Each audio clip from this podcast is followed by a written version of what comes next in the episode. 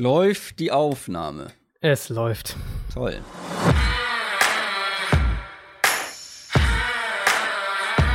Down, Set, Talk. Der Football-Podcast mit Adrian Franke und Christoph Kröger.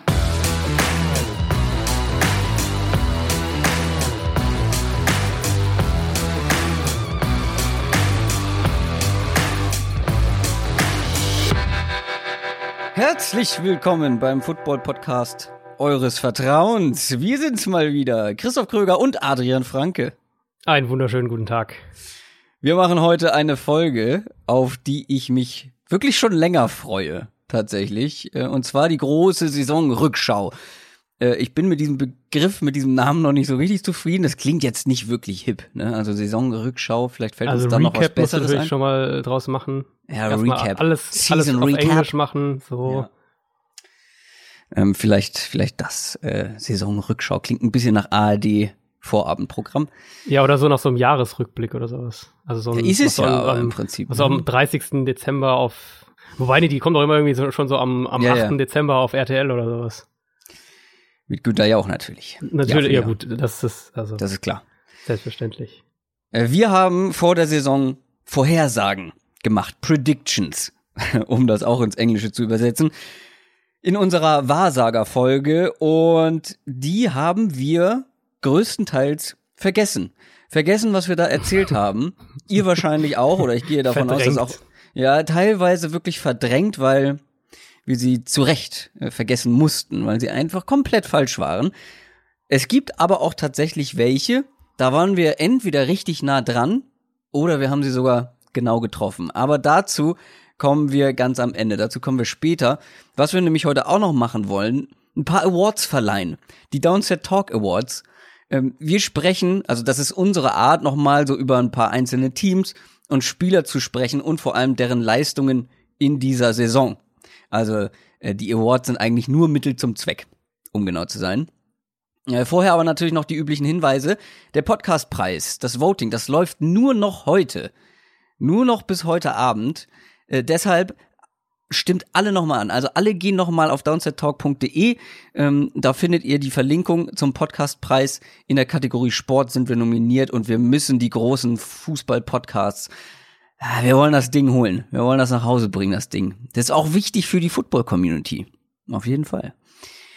Und wenn euch eine Folge Downset Talk pro Woche nicht reicht, dann gibt's bei Patreon noch diverse Bonusfolgen. Wir haben letzte Woche auch noch eine zusammen sogar gemacht.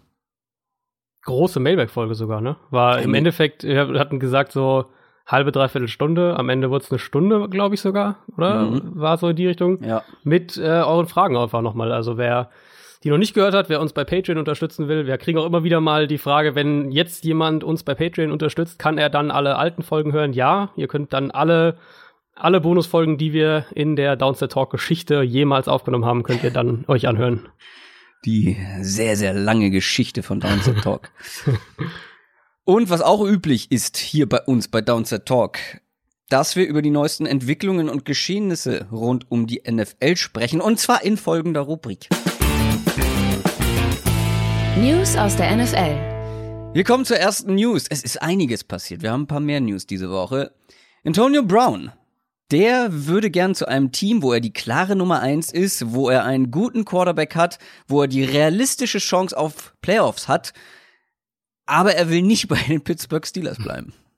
Ja, wir haben, das wird das wird das Thema sein, was die nächsten, was haben wir denn, 13. Februar, ja, die nächsten vier Wochen ungefähr, glaube ich, wirklich auch dominieren wird, neben natürlich Quarterback-Fragen, aber Antonio Brown hat es jetzt offiziell gemacht, hat die Steelers um einen Trade gebeten, hat sich, äh, was ich dann auch schon sehr, wieder sehr spannend fand, hat sich auf Social Media auch direkt von Pittsburgh, von den Steelers-Fans verabschiedet, also äh, hat da gar nicht erst lange, lange gefackelt, sondern direkt äh, sich verabschiedet, irgendwie aus in die Richtung gesagt, Zeit für, Zeit für ein neues Abenteuer oder sowas. Ähm, ist, wir sprechen natürlich gleich mal noch kurz über die Teams und wer so Sinn machen würde, was so funktionieren könnte, ist aber vertraglich gar nicht so einfach. Also, äh, um es so ganz grob, grob mal irgendwie zusammenzufassen, er hat einen Kaderbonus in seinem Vertrag über zweieinhalb Millionen Dollar. Der ist am 17. März fällig. Also dementsprechend ist das schon mal das erste Fenster. Wenn er am 17. März noch in Pittsburgh ist, würde es mich schwer wundern, wenn die Steelers ihn danach noch traden, nachdem sie ihm den Bonus bezahlt haben. Wenn sie ihn vor dem 17. März traden, äh, verfällt der Bonus aus Steelers Sicht, dann müsst ihr das neue Team übernehmen. Selbst wenn sie das machen, haben sie immer noch einen Dead Cap Hit von 21 Millionen Dollar. Also wir sprechen von, einem, von einer Belastung für den Salary Cap, der die anfällt, ähm, obwohl der Spieler weg ist, weil eben noch ausstehende Zahlungen quasi sich dann auf das eine Jahr zusammengerechnet werden, statt auf die restliche Vertragslaufzeit zu verteilen. Wenn sie ihn also vor dem 17. März traden, würden sie langfristig natürlich Geld sparen, was die weiteren Vertragsjahre von, äh, von Antonio Brown angeht. Brown ist ja noch bis einschließlich 2021 gebunden, also sprich ab 2020 würden sie dann Geld sparen. Für nächstes Jahr aber sprechen wir von Cap-Einsparungen von gerade mal einer Million Dollar. Also der Unterschied, ob Brown nicht im Team ist oder im Team ist für 2019, bringt den Steelers gerade mal eine Million Dollar. Das heißt, wenn sie ihn jetzt traden, dann legst du dir für 2019, also für die kommende Saison, schon ziemlich krasse Handschellen an, einfach weil du einen der zwei, drei, vier besten Wide Receiver der Liga abgibst und im Gegenzug dein, dein Salary Cap fast mit der gleichen Zahl beansprucht wird, wie wenn er da wäre. Ja, es ist, ähm, wir haben das ein bisschen befürchtet, dass dieses Thema uns noch weiter verfolgen wird. Ja das, was ich eben gesagt habe, mit er will die klare Nummer eins sein, einen guten Quarterback haben, eine realistische Chance auf die Playoffs, das hat er nicht gesagt. Äh, ich wollte damit nur darauf anspielen, dass da muss doch einiges schief laufen im Hintergrund. Oder er muss, ich, ich verstehe es nicht, er hat ja nicht mal einen wahnsinnig schlechten Vertrag. Er könnte ja auch sagen, okay Leute, es gibt hier äh, Receiver in der Liga, die sind definitiv nicht so gut wie ich, verdienen aber mehr, ich will mehr verdienen. Äh, dann glaube ich, wären die Steelers sogar gesprächsbereit, aber da muss ja wirklich einiges falsch laufen oder ja, keine Ahnung, äh, dass er wirklich aus diesen eigentlich sehr, sehr guten Umständen, in denen er sich da befindet, eben auch noch mit einem starken Nummer zwei Receiver, dass er halt nicht die volle Aufmerksamkeit der Defense immer auf sich zieht und so weiter, dass er da unbedingt weg will. Also hat, was man sagen kann, er hat nicht äh, so wahnsinnig hohe Garantien in seinem Vertrag. Das ist vielleicht so die eine Sache. Ansonsten aber Durchschnittsgehalt ist er, ist er in dieser Top 8 Wide Receiver Klasse und da ist er natürlich wie auch bei den Quarterbacks der, der neueste Receiver quasi, der, der seinen Vertrag verlängert, der neueste Star Receiver. Der schießt da natürlich nach oben. Das waren jetzt in den letzten Jahren Brandon Cooks zum Beispiel, Jarvis Landry, Stephon Diggs in Minnesota. Dadurch ist Brown da so ein bisschen abgerutscht. Gilt auch für den Julio Jones zum Beispiel. Julio Jones, was äh, das durchschnittliche Gehalt angeht, ist ja gar nicht so weit ähm, ist ja sogar noch weiter hinten. Also, wenn wir nur vom durchschnittlichen Jahresgehalt sprechen, Antonio Brown sogar auf Nummer zwei.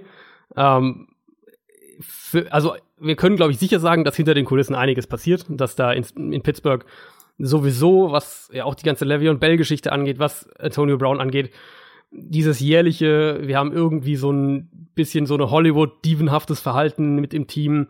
Ähm, in gewisser Weise auch eine, ein Disziplinproblem. Die Steelers ja immer wieder in den letzten Jahren ein Team gewesen, was Spiele verliert, die sie halt einfach nicht verlieren dürfen, wo sie gegen ein klar schlechteres Team verlieren, solche Sachen.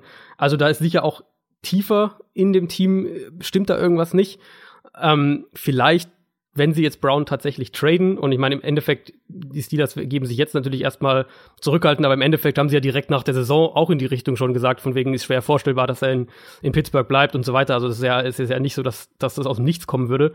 Äh, wenn sie ihn jetzt traden, wenn sie jetzt auch Le'Veon Bell loswerden, wovon wir auch alle ausgehen, dann ist das vielleicht aus Steelers Sicht auch so ein bisschen der Versuch zu sagen, okay, wir wollen unser Team jetzt auch, was die was die Charaktere der Leader angeht, um es mal so zu sagen, ähm, wollen sie auch in der Hinsicht das Team ein bisschen anders aufbauen.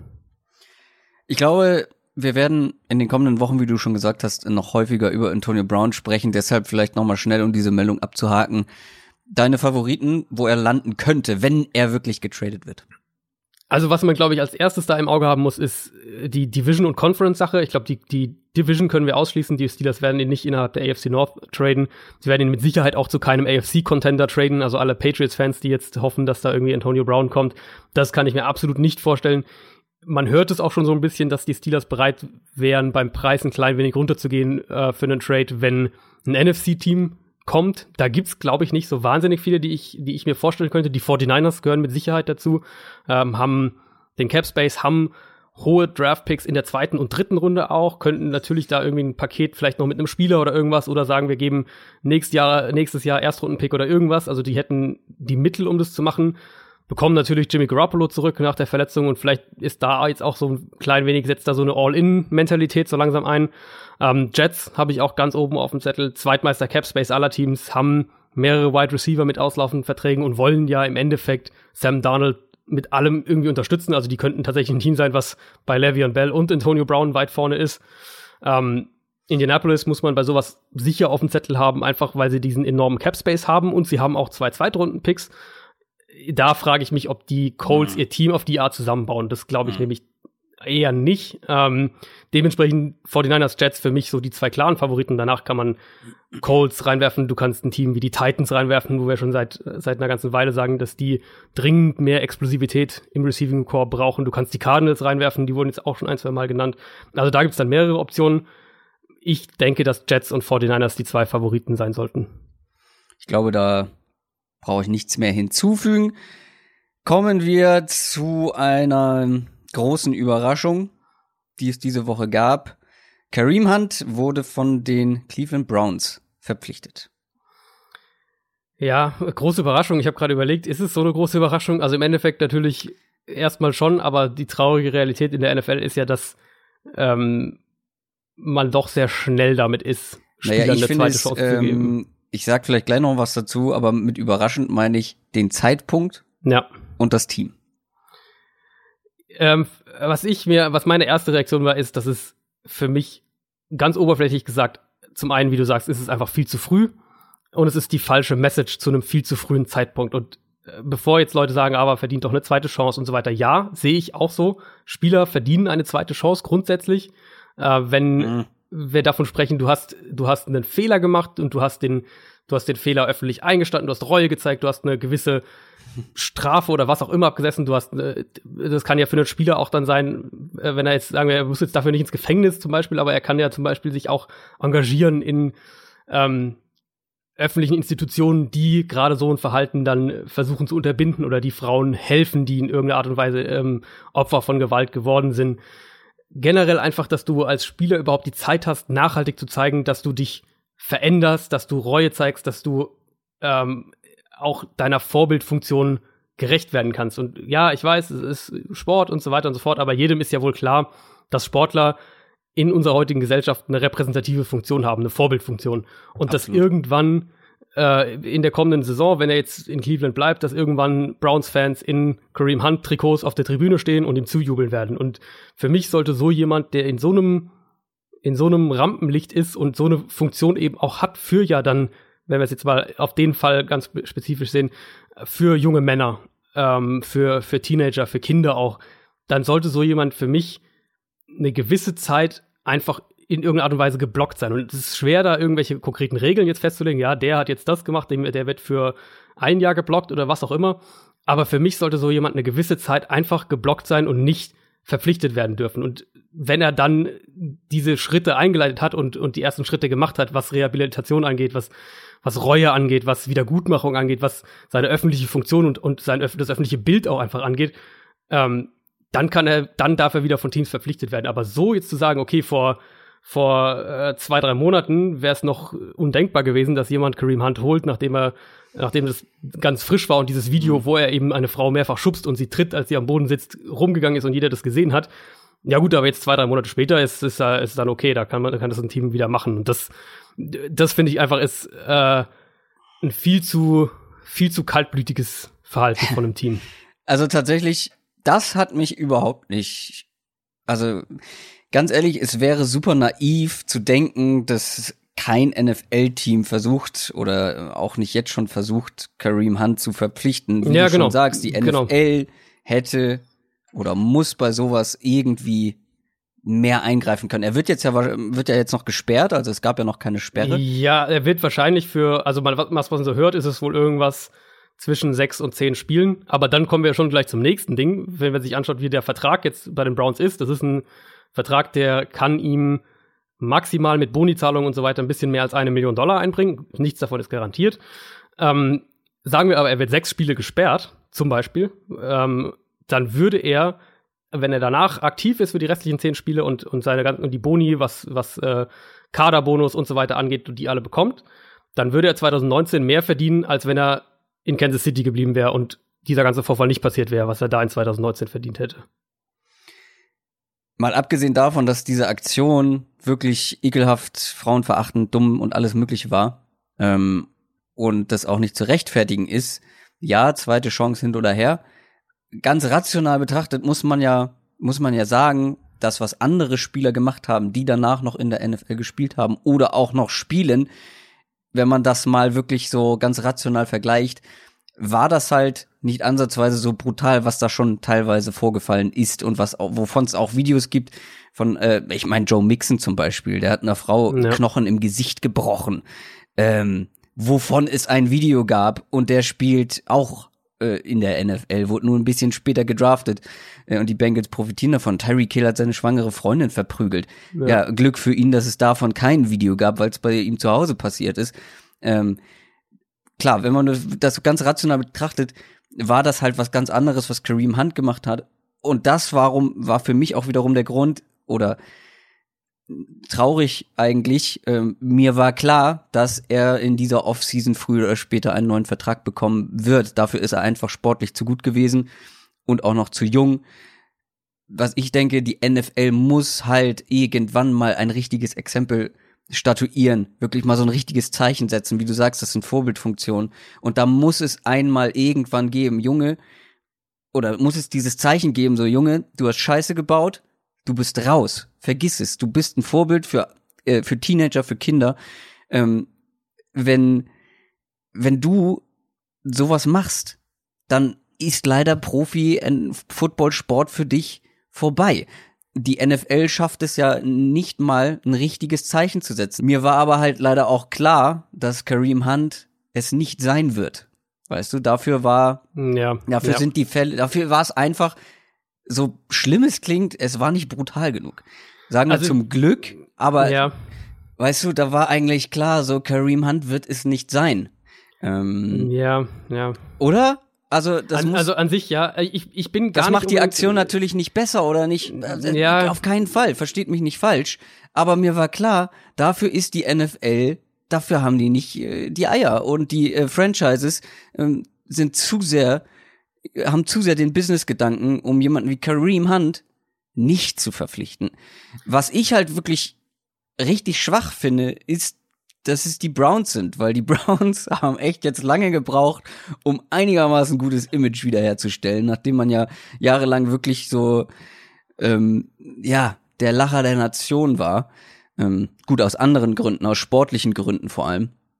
Und jetzt diese Verpflichtung, das ist dann wieder so ein bisschen, ja, und über das Sportliche, weiß nicht, müssen, können wir vielleicht zu einem anderen Zeitpunkt noch reden, ähm, wie viel das sportlich halt so Sinn macht trotzdem, ja, es war mir halt leider klar, dass das passieren wird, ähm, so traurig es ist.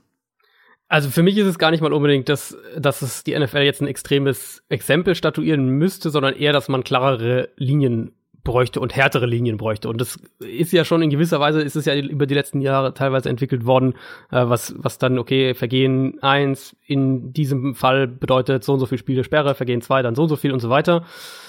Ähm, ich denke aber, dass bei gerade diesen Geschichten, die Gewalt, Gewalt gegen Frauen, generell Gewalt angehen, dass du da noch mal andere Zusatzstrafen ein, einrichten ja, müsstest. Also das ja. ist beispielsweise wert zu sagen, okay, Kareem Hunt, du bist jetzt ein Jahr, eine Saison bist du ähm, bist du geblockt. Du kannst für kein Team, bei keinem NFL-Team unterschreiben. Wenn du danach unterschreibst, bist du für die ersten sechs Spiele gesperrt. So. Also, dass du quasi diese Sperre hast und aber einfach eine gewisse, eine gewisse Zeit, wo du, wo der Spieler geblockt ist, damit wir eben genau diesen Fall nicht haben. Spieler begeht ein Verbrechen und mehr oder weniger ein paar Wochen später unterschreibt er bei einem anderen Team für eine Saison für theoretisch sogar vielleicht mehr Geld, als er in Kansas City in der gleichen Saison bekommen hätte. Also das finde ich muss halt unbedingt ähm, unterbrochen werden und es muss halt auch klarer gezeigt werden, dass sowas wirkliche Konsequenzen hat. Und, ja, das meine ich ja.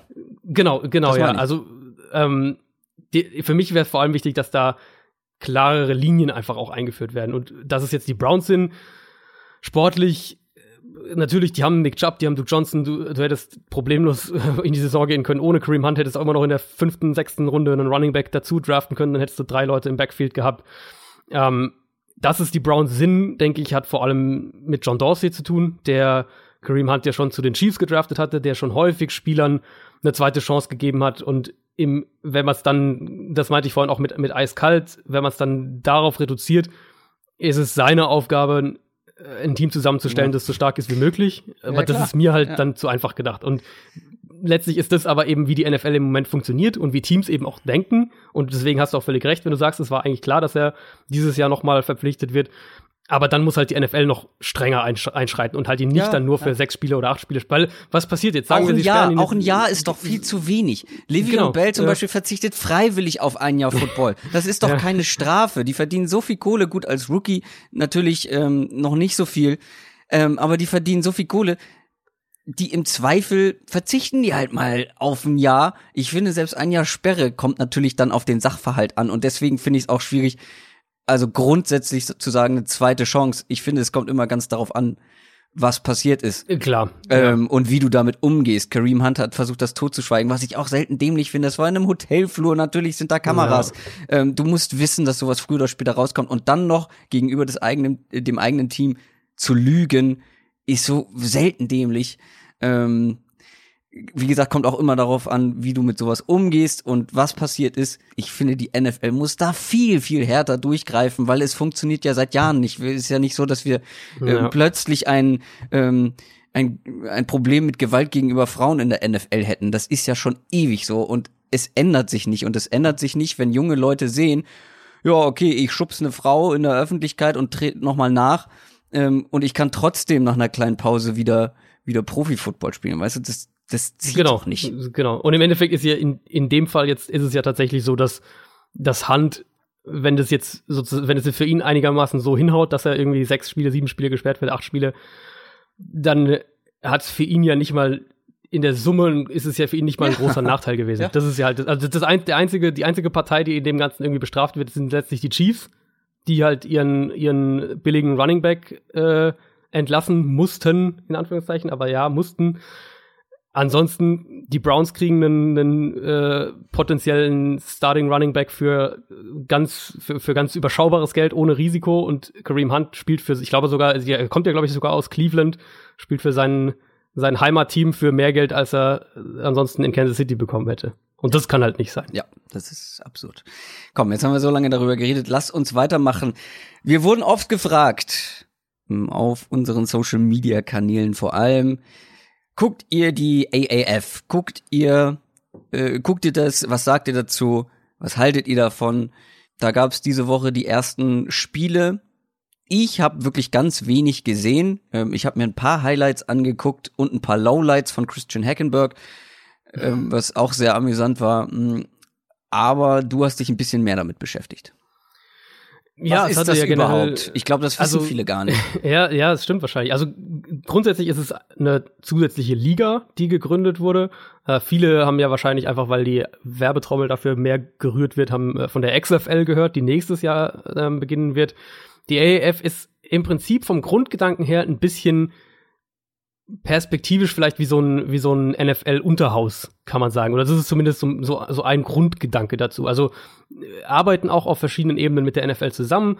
NFL Network überträgt es, einige NFL-Leute kommentieren da auch. Ähm, du findest Highlights und Spielberichte auf NFL.com. Also da ist schon so eine gewisse Zusammenarbeit vorhanden. Frage ist noch, wie das ausgebaut werden kann. Erstmal ähm, großes Interesse war jetzt generell vorhanden. In den USA sehr hohe Einschaltquoten gehabt. In den Stadien waren, glaube ich, überall um die 20, 25.000 Zuschauer. Ähm, teilweise, glaube ich, sogar mehr. Ging auf Social Media auch viel rum, auch hier in Deutschland. Und war irgendwie so ein bisschen am, am Samstag und am Sonntag war so ein bisschen auf einmal so ein kleiner Hype, hat man auf, auf Twitter, auf, auf uh, Instagram mitbekommen. Und man hat den Leuten einfach angemerkt, dass sie Football vermissen. Jetzt so kurz da am Super Bowl ist das Fenster natürlich auch noch voll da. Die Leute sind noch so gewohnt, jeden Sonntag läuft halt Football. College Football ist ja auch schon längst vorbei. Also hast du so ein bisschen einen, eine Alternativdroge in Anführungszeichen.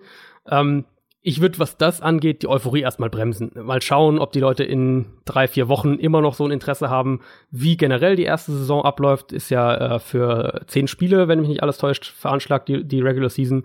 Ähm, das Endspiel, glaube ich, dann am Draft-Wochenende, auf jeden Fall Ende April. Für mich am spannendsten sind erstmal gar nicht unbedingt die Spiele selbst oder die Namen, die da vielleicht mitspielen, sondern die möglichen Regeländerungen, weil klar, die Liga an sich ist jetzt, was die Kader angeht, ist jetzt erstmal so ein bisschen zusammengepatcht, da wird noch viel, noch viel äh, rumexperimentiert, aber für mich am spannendsten sind die Regeländerungen, die wir ja vielleicht dann auch, die es vielleicht auch über die AEF dann in die NFL schaffen könnten. Und da waren jetzt ein paar Sachen, die ganz spannend waren, sowas wie, dass eben zum Beispiel der Kickoff abgeschafft wird. Die Teams starten automatisch an der 25-Yard-Line. Es gibt keinen extra Punkt nach dem Touchdown, du musst immer eine Two-Point-Conversion ausspielen. Der Replay-Prozess ist deutlich schneller durch eine direkte Verbindung zwischen dem Hauptref auf dem Platz und dem Videoschiedsrichter oben in der Kabine. Also der, der Ref auf dem Platz muss nicht zur Seitenlinie laufen und erstmal da auf sein Tablet schauen und dann nochmal kommunizieren und so weiter, sondern das funktioniert alles wesentlich schneller. Plus bei dem Replay-Prozess, also wenn die sich unterhalten, kann man die Kommunikation am, äh, am Bildschirm quasi, also als Zuschauer kann man sie mitverfolgen. Die Playclock ist verkürzt worden von 40 auf 30 Sekunden, also zwischen den Snaps. Generell, das Spiel wurde, oder das ist der Versuch, das Spiel schneller zu machen und dafür zu sorgen, dass Spiele kürzer werden. Und ich glaube, mittelfristig wird die NFL sich dem auch annehmen müssen, weil junge Leute, die wollen keine drei bis vier Stunden langen Spiele mehr schauen. Ich finde es auf jeden Fall auch für alle Football-Fans ganz nett, für äh, um die die Offseason so ein bisschen ja. auch noch Football zu sehen. Ähm, gut, gibt es zum Beispiel auch noch die GFL ähm, bald wieder. Aber das ist auf jeden Fall ganz nett. Äh, wie gesagt, ich habe mich damit noch nicht so sehr auseinandergesetzt. Kommen wir aber wieder zurück zur NFL. Da haben die Houston Texans Demarius Thomas entlassen. Das war auch so ein bisschen eine bittere Geschichte, ne? Ähm, wurde ja eigentlich ursprünglich geholt als Nummer zwei für die Andrew Hopkins, dass die Texans wieder einen zweiten Receiver haben, nachdem sich Will Fuller verletzt hatte, hat sich dann Thomas auch eben verletzt, hat ja gar nicht so viel gespielt für die Texans. Ähm, ich glaube immer noch, dass er ein Spieler sein kann, der eine gute Offense besser macht und das eben relativ schnell, ohne sich da jetzt groß wie ein, jetzt ein Rookie erstmal zurechtfinden zu müssen dementsprechend könnte ich mir vorstellen, dass der auch für die entsprechenden Teams, die sich, die jetzt noch im Titelfenster sind, die jetzt angreifen, die, die ansonsten schon viele Bausteine da haben, wo sie sein müssen, dass der für, vor allem für die Teams interessant ist. Die Patriots sicher sind mir irgendwie relativ schnell in den Kopf gekommen. Saints auch ein Kandidat, hatten wir ja gesagt, äh, dass die dringend noch einen, einen Wide Receiver neben Michael Thomas brauchen. Vielleicht auch Pittsburgh als Nummer zwei neben Juju, falls sie Antonio Brown dann irgendwann traden. Also so Team in der Kategorie könnte ich mir vorstellen, dass er am Ende landet. Und die letzte News ähm, geht vor allem in Richtung Draft. Kyler Murray ist ein äh, talentierter Quarterback aus dem College. Der will jetzt wirklich Football spielen, nachdem er ja von einem MLB, also einem Baseball-Team, bereits gedraftet wurde. Hat aber jetzt gesagt, mhm. so, nee, ähm, ich will auf jeden Fall, ich werde auf jeden Fall mich von einem NFL-Team draften lassen. Ich habe einen kleinen Tweet rausgesucht dazu, den finde ich ähm, sehr schön. Ähm, und zwar gibt's hier zwei Quarterbacks im Vergleich, nur die Stats, die Total Stats und ich habe es auch nicht äh, gegengecheckt. Ich hoffe einfach mal, dass es stimmt, weil bei Twitter stimmt ja alles. Äh, Scott Barrett hat getwittert, Quarterback A gegen Quarterback B. Die beiden haben ungefähr gleich viele Dropbacks. Total Yards 5104 zu 5435. Also Quarterback B ein bisschen mehr. Total Touchdowns 48 zu 54. Quarterback B ein bisschen mehr. Sacks 26 zu 17. Da hat Quarterback A ein paar mehr. Und Passer Rating, das gute alte Passer Rating, äh, was wir so sehr mögen, 137,5 zu 137,2. Wer ist wer? Ist jetzt ein ich bisschen schätze mal, dass einer, dass einer Baker wahrscheinlich ist, oder? Und der andere Kyler Murray. Vollkommen richtig. Jeweils in der letzten College-Saison, also sehr, ja. sehr ähnliche Stats.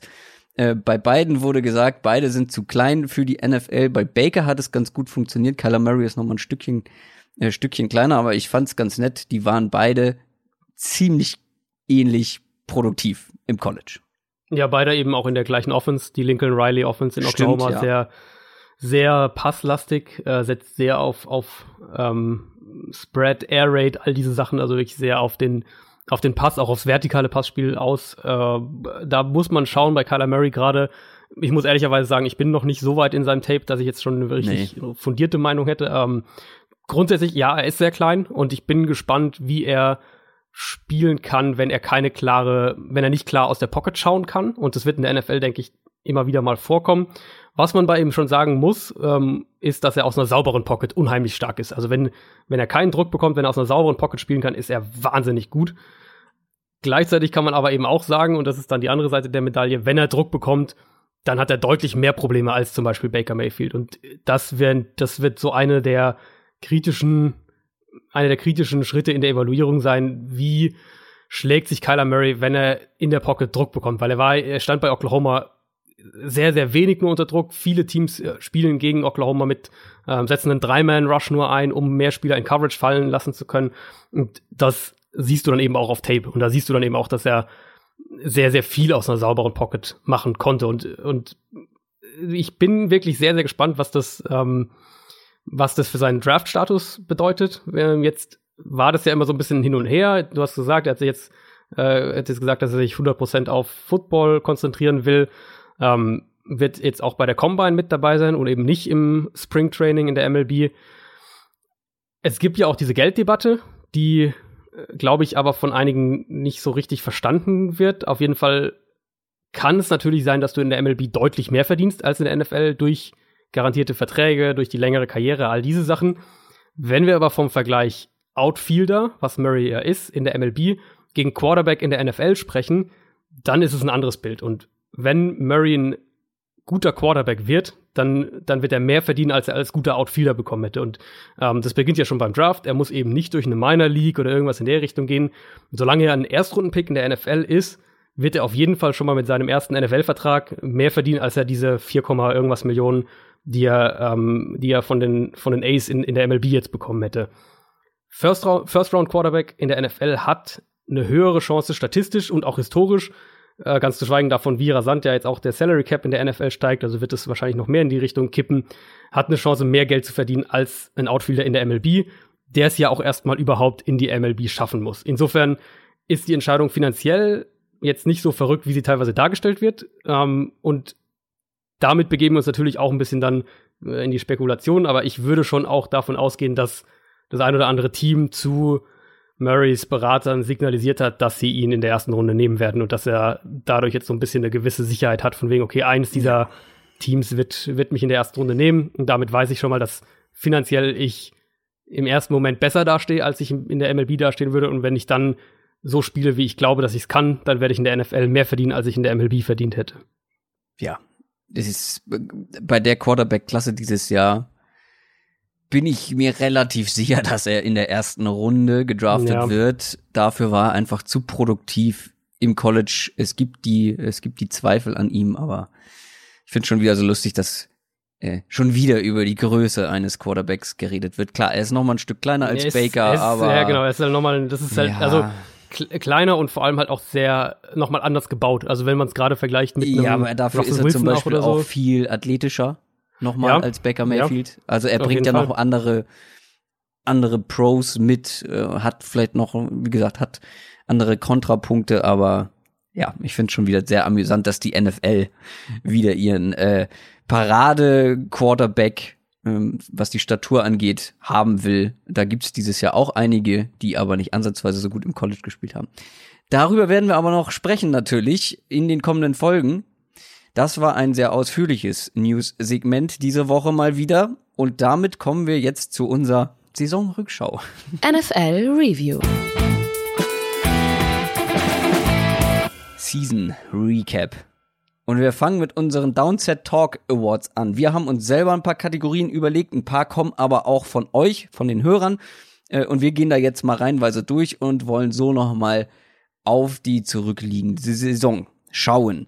Wir fangen an mit der Kategorie beste Rookie-Klasse.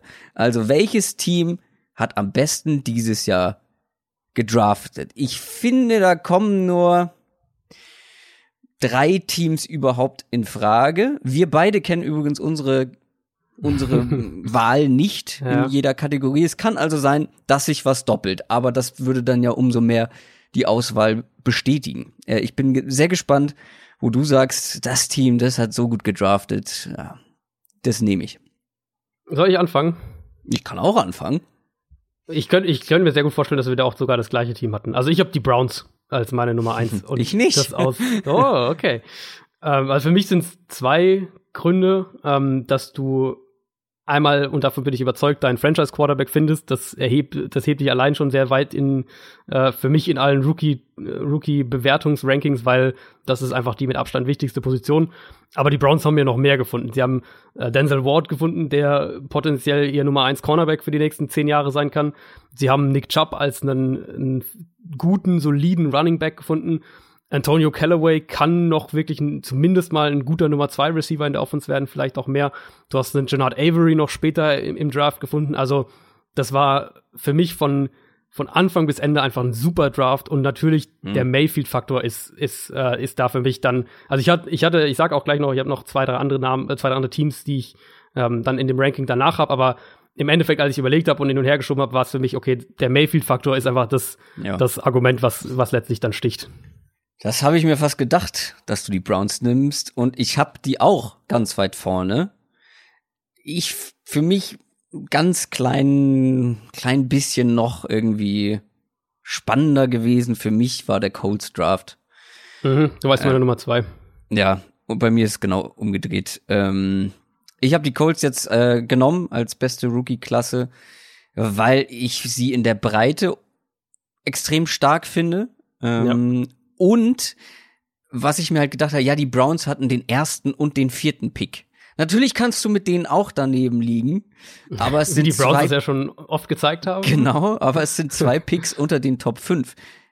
Gut, die Coles hatten vier Zweitrunden-Picks, das ist natürlich auch ein Vorteil, aber es ist was anderes als zwei unter den Top 5. Und ich finde, vor allem die ersten Picks, da war kein richtig, richtig schlechter dabei. Ähm, ja. Ganz im Gegenteil, Quentin Nelson, ähm, galt schon als bester O-Liner im Draft, natürlich mit Abstand ist er auch gewesen.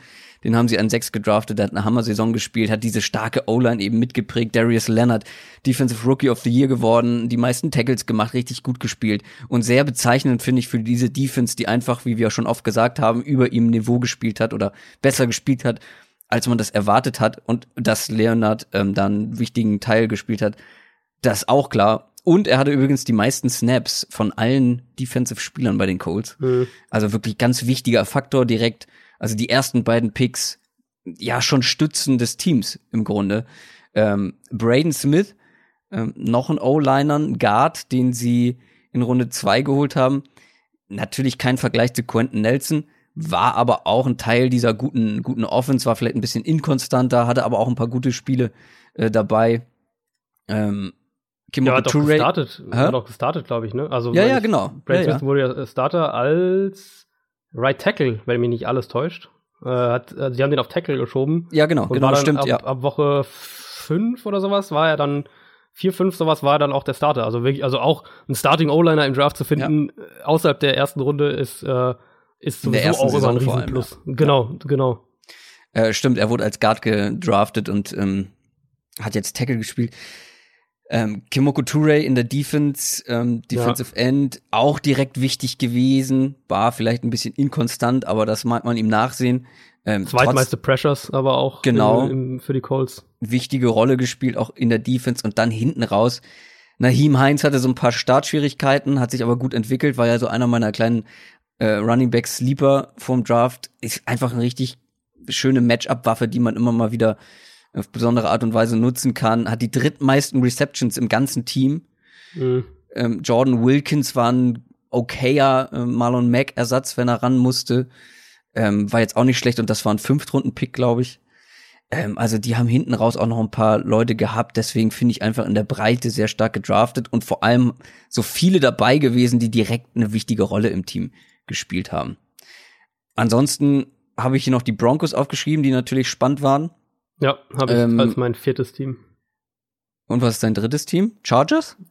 Die Packers. Ich habe die Packers noch an drei. Äh, mir hat der, ich glaube, dass der Packers Draft, dass wir von dem ähm, schon einige Tendenzen gesehen haben. Fängt mhm. natürlich klar mit Jair Alexander an. Ja. Aber dass das wirklich der Draft sein könnte, der für die noch eine noch nächstes, nächste Saison schon und dann auch für die nächsten paar Jahre, dass der wirklich ein Draft sein könnte, der das Team so ein bisschen mit mitformt, mit Jay Alexander, mit Josh Jackson eben auch noch in der Secondary.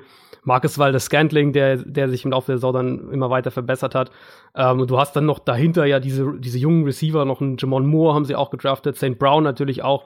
Also ich glaube, die Packers haben in dem Draft mindestens drei künftige Starter mhm. gedraftet mit Alexander Jackson und Waldes Scantling und das ist schon mal, das ist schon mal eine richtig gute Ausbeute.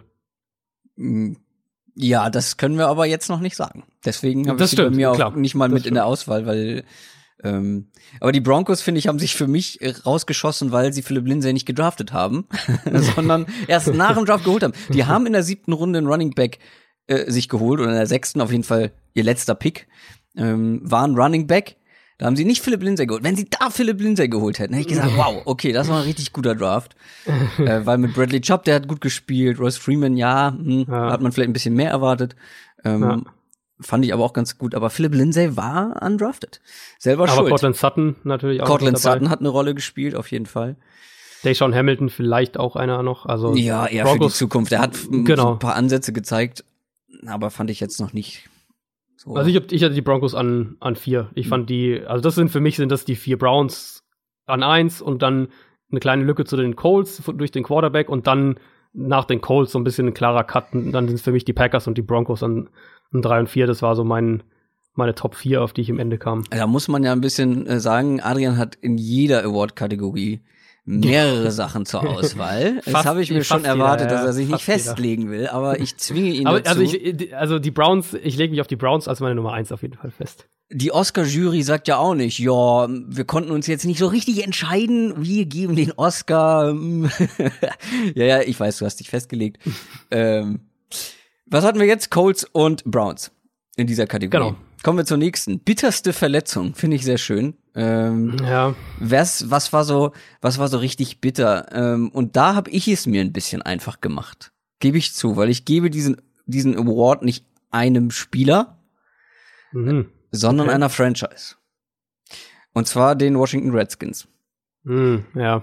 Wenn ich den Award einem Spieler geben müsste, dann Alex Smith.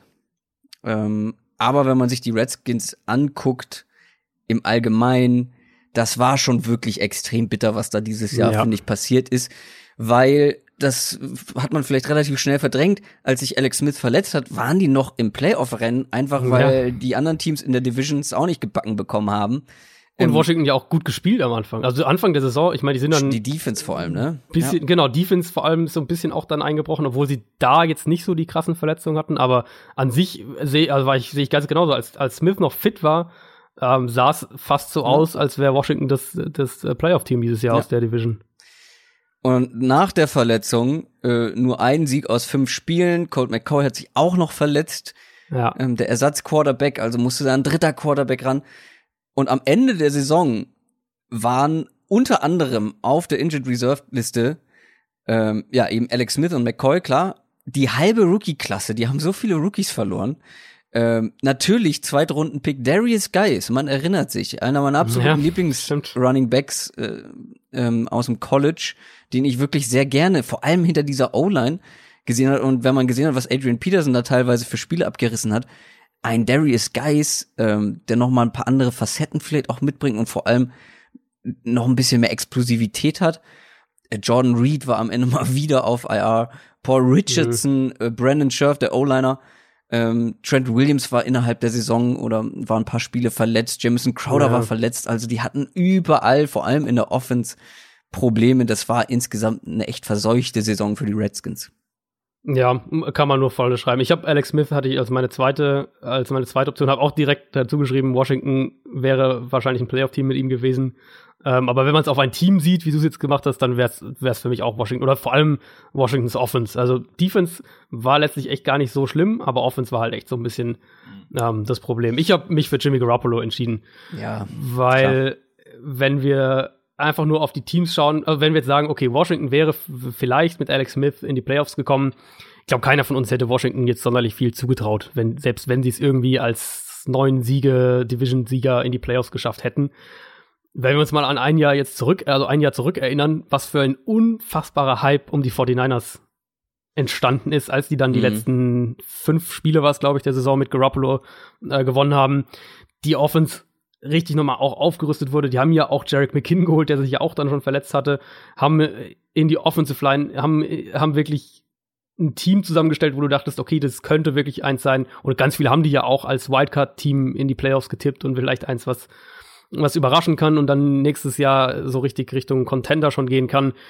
Im Endeffekt, Garoppolo verletzt sich früh in der Saison und mehr oder weniger ist der Rest der Saison halt eigentlich gelaufen und du hast jetzt, finde ich, so ein bisschen in San Francisco das, diese, diese unangenehme Situation, dass wir eigentlich von dem Team die Kombination aus Garoppolo und Shanahan und den Waffen, die sie ja auch teilweise schon haben, wenn wir einen Marquise Goodwin zum Beispiel sehen oder Dante Pettis und ähm, auch im Backfield äh, Jarek McKinnon, der jetzt natürlich zurückkommt, Matt Breeder letztes Jahr.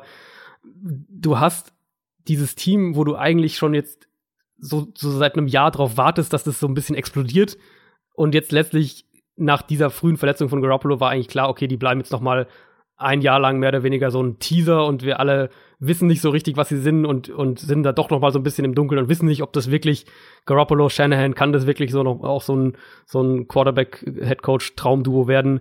Und einfach mit Blick auf den ganzen Hype und wie dieses Team, wie wir auch ja eigentlich fast alle dachten, was da passieren könnte oder wie dieses Team vielleicht spielen könnte, ähm, war dann doch ein sehr, sehr jähes Ende zu all dem. Und dann haben wir halt äh, eine Saison mit, mit CJ Beathard und ein, zwei gute Spiele von Nick Mullins gesehen, aber letztlich kannst du ja die Saison in San Francisco mit der Garoppolo-Verletzung abhaken.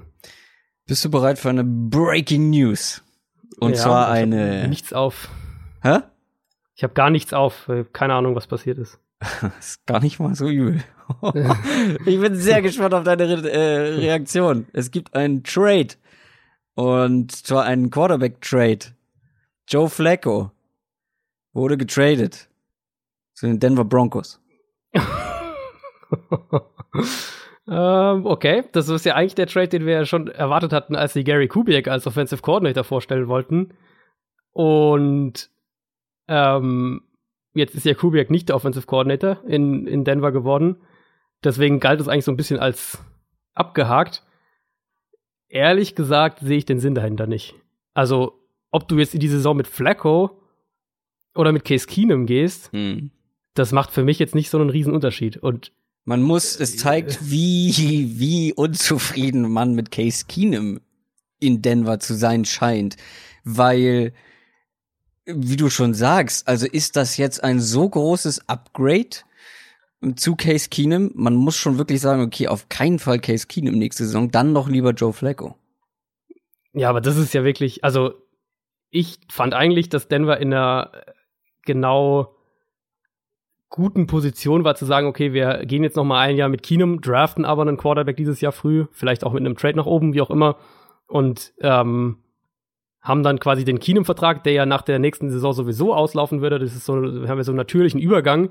Jetzt gibst du ja, also vielleicht, ich weiß nicht, ob sie jetzt dann Keenum entlassen, ähm, aber du hast ja dann auf jeden Fall den, den Dead Cap für Case Keenum oder den Salary Cap so oder so, ob er bleibt oder ob er geht und dazu noch den Flacco-Vertrag. Also, hm.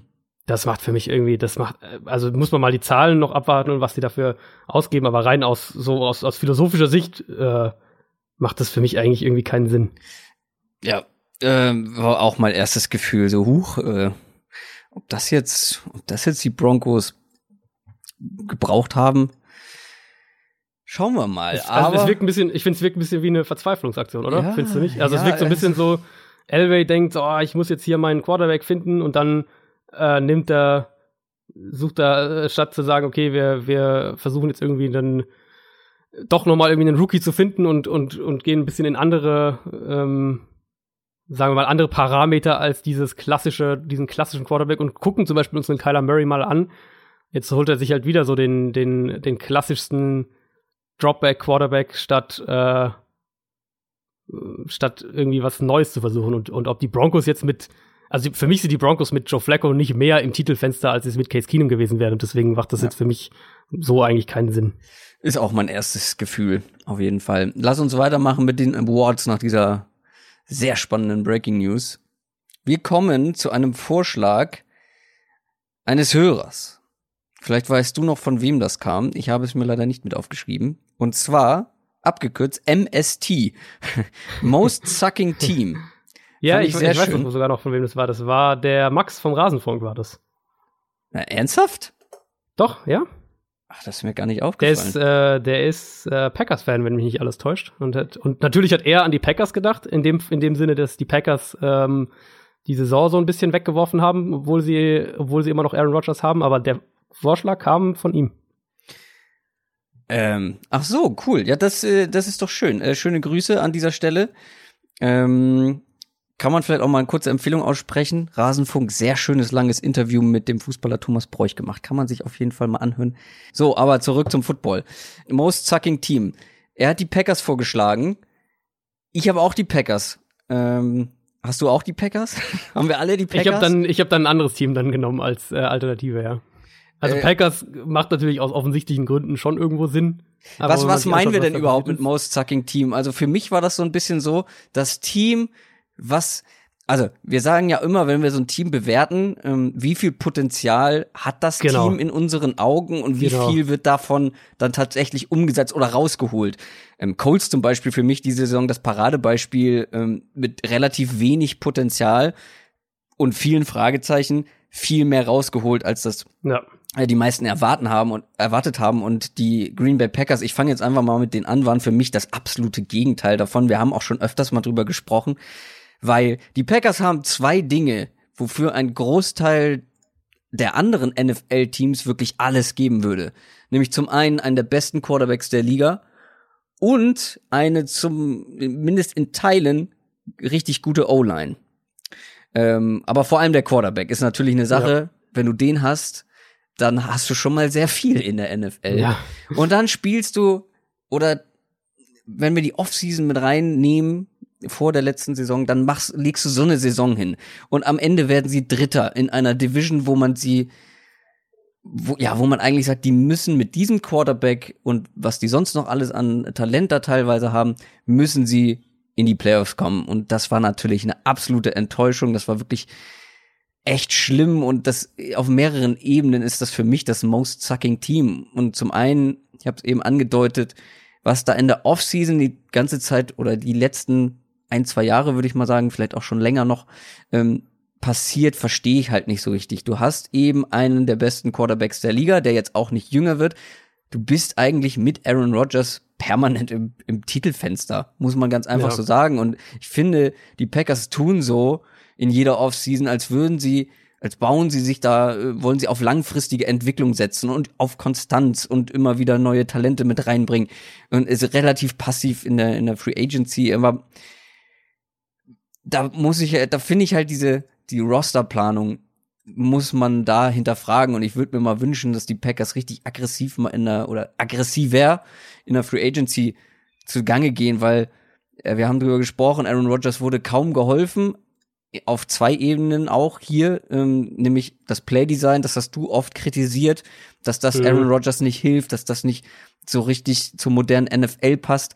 Ähm, dann aber auch, was er an ja an Waffen, an Playmakern an die Hand bekommen hat. Das ist, abgesehen von Devontae Adams, passiert da nicht viel. Dann noch die Geschichte um Aaron Jones, der richtig gut gespielt hat und extrem lange einfach zurückgehalten ja. wurde. Ja, Total absurd einfach. Ähm, wenn man sich auch mal jetzt unterm Strich anguckt, wie zum Beispiel Jamal Williams im Vergleich zu Aaron Jones gespielt hat, das rechtfertigt einfach nicht, warum Jamal Williams ähm, eine ganze Zeit lang sogar mehr Snaps gesehen hat als Aaron Jones. Äh, dann als Receiver viele unerfahrene Leute, viele Rookies auch dieses Jahr wieder.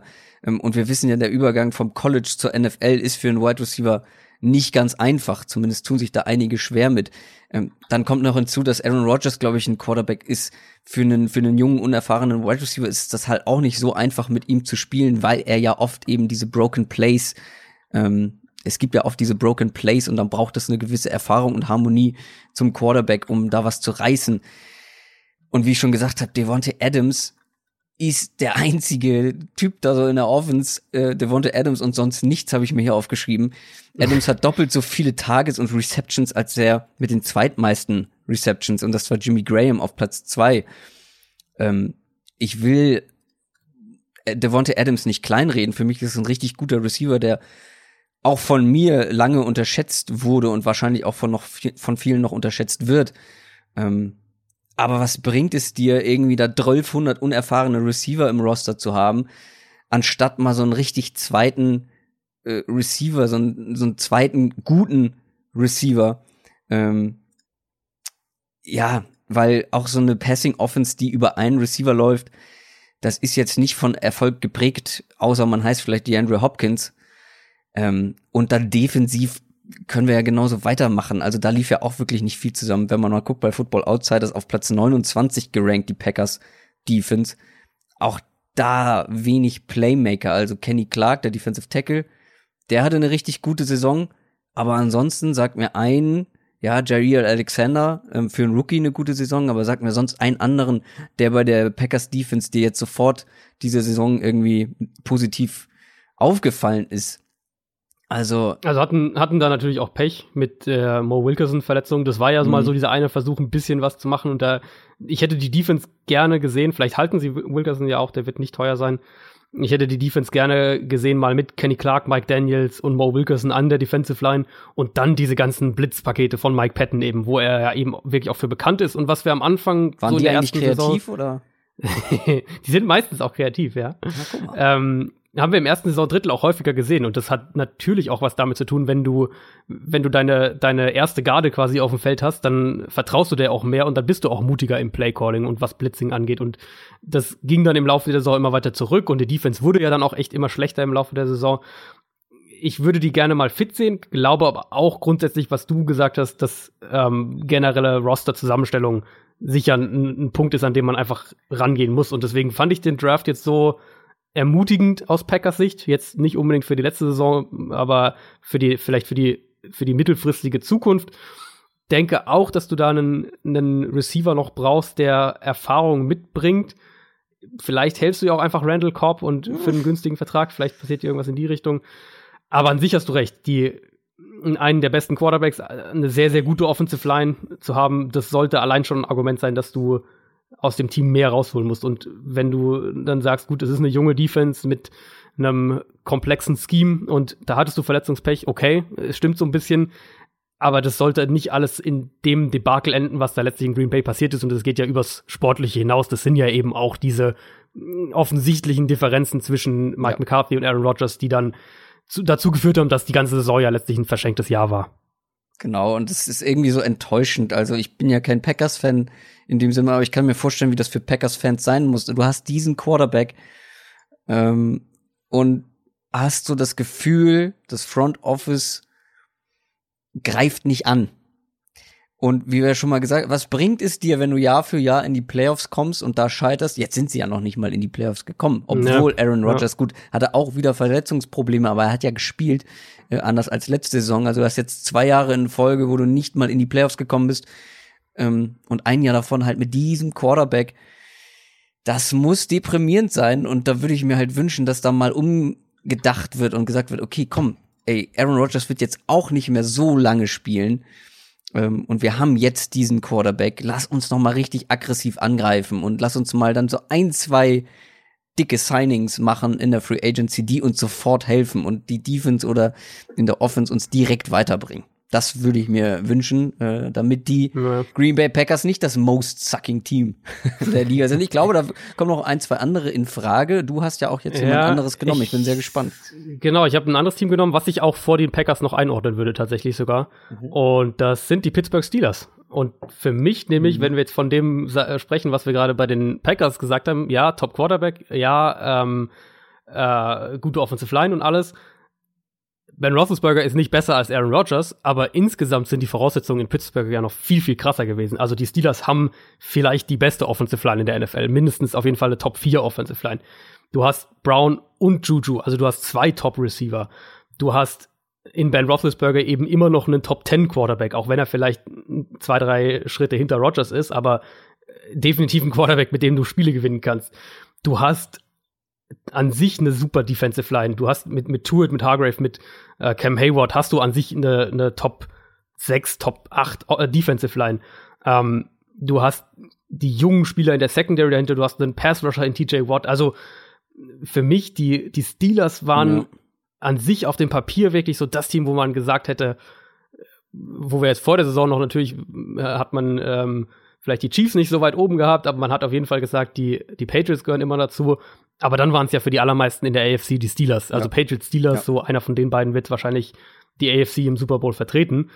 Und wenn wir jetzt dann das weiter gucken, wie es sich alles entwickelt hat, wie diese ganze Levy und Bell-Geschichte dann ähm, letztlich was da alles passiert ist und dass er dann überhaupt nicht gespielt hat, was jetzt mit Antonio Brown gerade passiert. Also für mich waren, waren die Steelers vom, vom Potenzial her rein auf dem Papier und das, was wir auch teilweise auf dem Feld gesehen haben, eben was zum Beispiel die Offensive Line angeht, waren sie eines der absoluten Top-Teams, top besetzten Teams in der NFL, haben trotzdem die Playoffs verpasst und jetzt fällt gerade irgendwie so alles ein bisschen auseinander, inklusive ja auch das dass teilweise Coaches gehen. Die haben ja ihren Offensive Line Coach zum Beispiel verloren, ähm, haben Free Agents, Ramon Foster zum Beispiel in der Offensive Line. Bell wird natürlich weg sein und aller Voraussicht nach auch Antonio Brown. Also wir sprechen da vielleicht auch wirklich offensiv von einem kleinen Umbruch, der da stattfindet, was dein Titelfenster natürlich auch eher kleiner als größer macht. Also für mich die Steelers ja. wirklich so das Team, was diese diese Kategorie, die das Most Sucking Team ähm, in puncto Frust verglichen mit dem Potenzial ähm, ja. am besten ausfüllen. Ja, da gehen Realität und Wirklichkeit extrem weit auseinander ja, bei den Steelers, ja. noch weiter als bei den Packers. Da stimme ich dir total zu. Bei den Packers für mich halt noch dieser Aspekt mit der, ja, mit dem für mich nicht zu verstehenden Rosterplanung äh, in der Offseason. Ähm, aber stimme ich dir absolut zu, dass die Steelers mit ihrer Qualität am am enttäuschendsten abgeliefert mhm. ähm, haben oder abgeschlossen haben diese Saison. Ja, ja. Nächste Kategorie, unser Under the Radar Award. Fand ich persönlich schwer. Ich weiß nicht, wie ja. es dir gegangen ist und ich bin auch nicht richtig glücklich mit meiner Wahl, muss ich ganz ehrlich zugeben, weil das ist jemand, der ist definitiv nicht Under the Radar eigentlich. Okay, okay. Ähm, ich habe ihn trotzdem genommen, weil er mh, mm, er bekommt in meinen Augen nicht die Aufmerksamkeit, die er eigentlich bekommen sollte und die er auch bekommen würde, wenn er nicht in der Zeit äh, spielt, in der Aaron Donald in dieser Liga spielt. Mm, okay. Fletcher Cox. Okay, dann hast du, bist du den Award ganz anders angegangen als ich. Ach so. Ja, weil ich war mit keinem halt so richtig glücklich, den, der wirklich under the radar war. Aber ich habe Fletcher mhm, Cox mhm. genommen, weil wenn Aaron Donald nicht spielen würde oder nicht so überragend spielen würde, wie er es momentan einfach tut, dann würden wir ganz klar über äh, Fletcher Cox als mit Abstand besten ja. Interior D-Liner der Liga sprechen. Ja, so und stimmt. ich finde diese ähm, diese Aufmerksamkeit bekommt er nicht, was natürlich zu gutem Teil auch an Aaron Donald eben liegt und vielleicht auch ein bisschen mm, daran liegt, dass er nicht so viele Sex gemacht hat wie Aaron Donald, das ist ja auch noch mal so ein Ding. Ähm, aber ganz ehrlich, ich kann jedem empfehlen, der ein, ein Herz für Pass Rusher hat äh, und auf Pass Rushes steht. Es gibt sehr schöne Highlight-Videos von Fletcher Cox, auch aus dieser Saison mal wieder. Ich finde, da sieht man so viel Schönes. Also es ist eine richtig geile Mischung aus Power und Technik ähm, mhm. in Perfektion. Der ist eins gegen eins an der Line kaum zu verteidigen. Wie gesagt, er ist vielleicht etwas unauffälliger als Aaron Donald, weil er viel weniger Sex hat. Ich glaube, die Hälfte. Ähm, aber wenn man sich anguckt, wie der einfach Play für Play Einfluss nimmt ähm, und Quarterback Pressures, das ist ja so, eigentlich ist das ja der wahre Wert für für äh, Pass Rusher, ne? Wie viel Quarterback Pressures du hast, weil du beeinflusst dadurch das, ja. das Spiel des gegnerischen Quarterbacks. Ja, ist auch viel stabiler, also viel der, der viel stabilere Wert, wenn du wenn wir sagen, wer war jetzt, also zu sagen, jemand hat jetzt 18 Sacks dieses Jahr, daraus irgendwas für die nächste Saison zu projizieren, ist viel, ja. viel schwieriger, als zu sagen, okay, der hat jetzt konstant, war der in der Top 5, was Pressures angeht. Ähm, sowas ist halt viel mehr ja. wirklich ein Qualitätsmerkmal. Sacks sind einfach auch ganz oft, das war ja, ja, das beste Beispiel war Vic Beasley bei den Falcons vor zwei Jahren. Sacks sind einfach ganz oft das Produkt aus einem Scheme oder aus einem Pass Rush und du hast halt einfach den, äh, man nennt es dann Clean-Up Sack, also dass der Quarterback durch den, durch dieses Play-Design aus der Pocket rausgetrieben wird, quasi in deine Arme und du ihn mhm. dann halt nur noch zu Boden bringst und ähm, das Glück in Anführungszeichen haben Defensive Tackles halt deutlich seltener auch als Edge Rusher. Ja. Deswegen ist gerade da auch nochmal Quarterback Pressures ist die, die Statistik, auf die man eigentlich noch mehr fast schauen sollte. Und davon hat Fletcher Cox mehr als jeder andere Spieler in der ganzen NFL, der nicht Aaron Donald heißt. er ist wirklich weit vor allen anderen, ähm, was diesen Wert angeht. Ich habe es mal ausgerechnet. Bei 16 Prozent aller Pass Rushes hat er den gegnerischen Quarterback unter Druck gesetzt. Bei 16 Prozent. Das ist, das ist verdammt viel. Vor allem, wenn man überlegt, das ist ein Interior Lineman.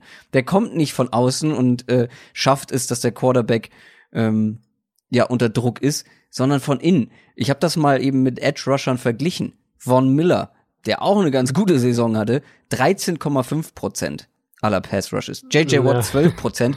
Und auch hier der einzige, der da mal so richtig ähm, ja, über allen ragt, ist Aaron Donald mit, mit absurden 19,2 Prozent. Der hat bei knapp jedem fünften Pass-Rush hat er ja, den Quarterback unter Druck gesetzt. Das ist, das, so funktioniert das eigentlich nicht. Das ist nee. nicht wie Interior D-Line eigentlich funktionieren soll. Ähm, Fletcher Cox, wie gesagt, ähm, das einzige Problem ist einfach Aaron Donald. Und ja. ich wollte ihm einfach noch mal so ein bisschen Aufmerksamkeit schenken an dieser Stelle. Er ist kein richtiger Under the Radar Spieler, deswegen bin ich umso gespannter, wen du da letztendlich dann ausgewählt hast. Ich habe mich für, ähm, also ich habe wie gesagt, das so ein bisschen ganz anders betrachtet. Für mich war das eher so die Under the Radar Sache oder so, also irgendwas, was man vielleicht projizieren so. kann auch auf nächstes Jahr. Ähm, und dann habe ich mich für was entschieden, was ich glaube ich sogar auch schon mal so ein bisschen angedeutet hatte. Das ist die Buccaneers Offense. Ähm, ich habe ich, ich bin der Meinung, ist dass das eine neue Titans Offense für die nächste Saison? ja, könnte passieren, ja, könnte passieren. Ähm, ich bin der Meinung, dass die Buccaneers Offense individuell mehr kann schon als das, was wir letztes Jahr gesehen haben und dass wir trotz einiger Scheme-Probleme und die Buccaneers waren ja eben diese Offense, die es einfach nicht geschafft hat, Receiver konstant über das Scheme frei zu bekommen. Und dadurch haben ja auch beide Buccaneers Quarterbacks, also äh, Winston und Fitzpatrick, waren zwei der vier Quarterbacks, die die meisten Pässe in enge Fenster geworfen haben. Und das ist halt, das ist kein Zufall, das ist scheme-bedingt. Ähm, trotzdem haben wir ja immer wieder gute Spiele von der Buccaneers Offense gesehen, die dann aber letztlich sich nicht aufs Scoreboard übertragen haben, weil dann eben diese Turnover dazu kamen. Und klar, die haben, das hat auch andere Gründe, die Turnover, gerade was, was Fumbles zum Beispiel angeht. Ähm, aber wenn wir davon sprechen, dass ein Quarterback viele Turnover wirft und wir dann auf der anderen Seite davon sprechen, dass bei kaum einem Team der Quarterback mehr enge Fenster die ganze Zeit treffen muss als bei den Buccaneers, dann ist da natürlich auch ein Zusammenhang äh, erkennbar. Und ich denke, das wird ganz anders aussehen nächstes Jahr mit Bruce Arians. Ich glaube, dass wir eine Offense sehen werden, die gerade auch Spieler, vielleicht, vielleicht sogar ein Deshaun Jackson, falls er bleibt, aber auch Chris Godwin, Mike Evans, die diese Spieler deutlich besser einsetzen kann und die James Winston besser einsetzen kann. Und deswegen denke ich, ist so eine meiner, meiner, wo ich dann letztlich irgendwie rauskam, okay, was Howard, war O.J. Howard auch, genau, ähm, aus, wo ich irgendwie rauskam, wo ich gesagt habe, was, was sah dieses Jahr eigentlich schlecht aus, könnte aber eigentlich gut sein oder gut Ach werden so. und das ist für mich äh, die Buccaneers Offense. Ja, so kann man ähm, den Under the Radar Award auch angehen. Ganz spannend, dass wir komplett unterschiedliche Dinge da haben.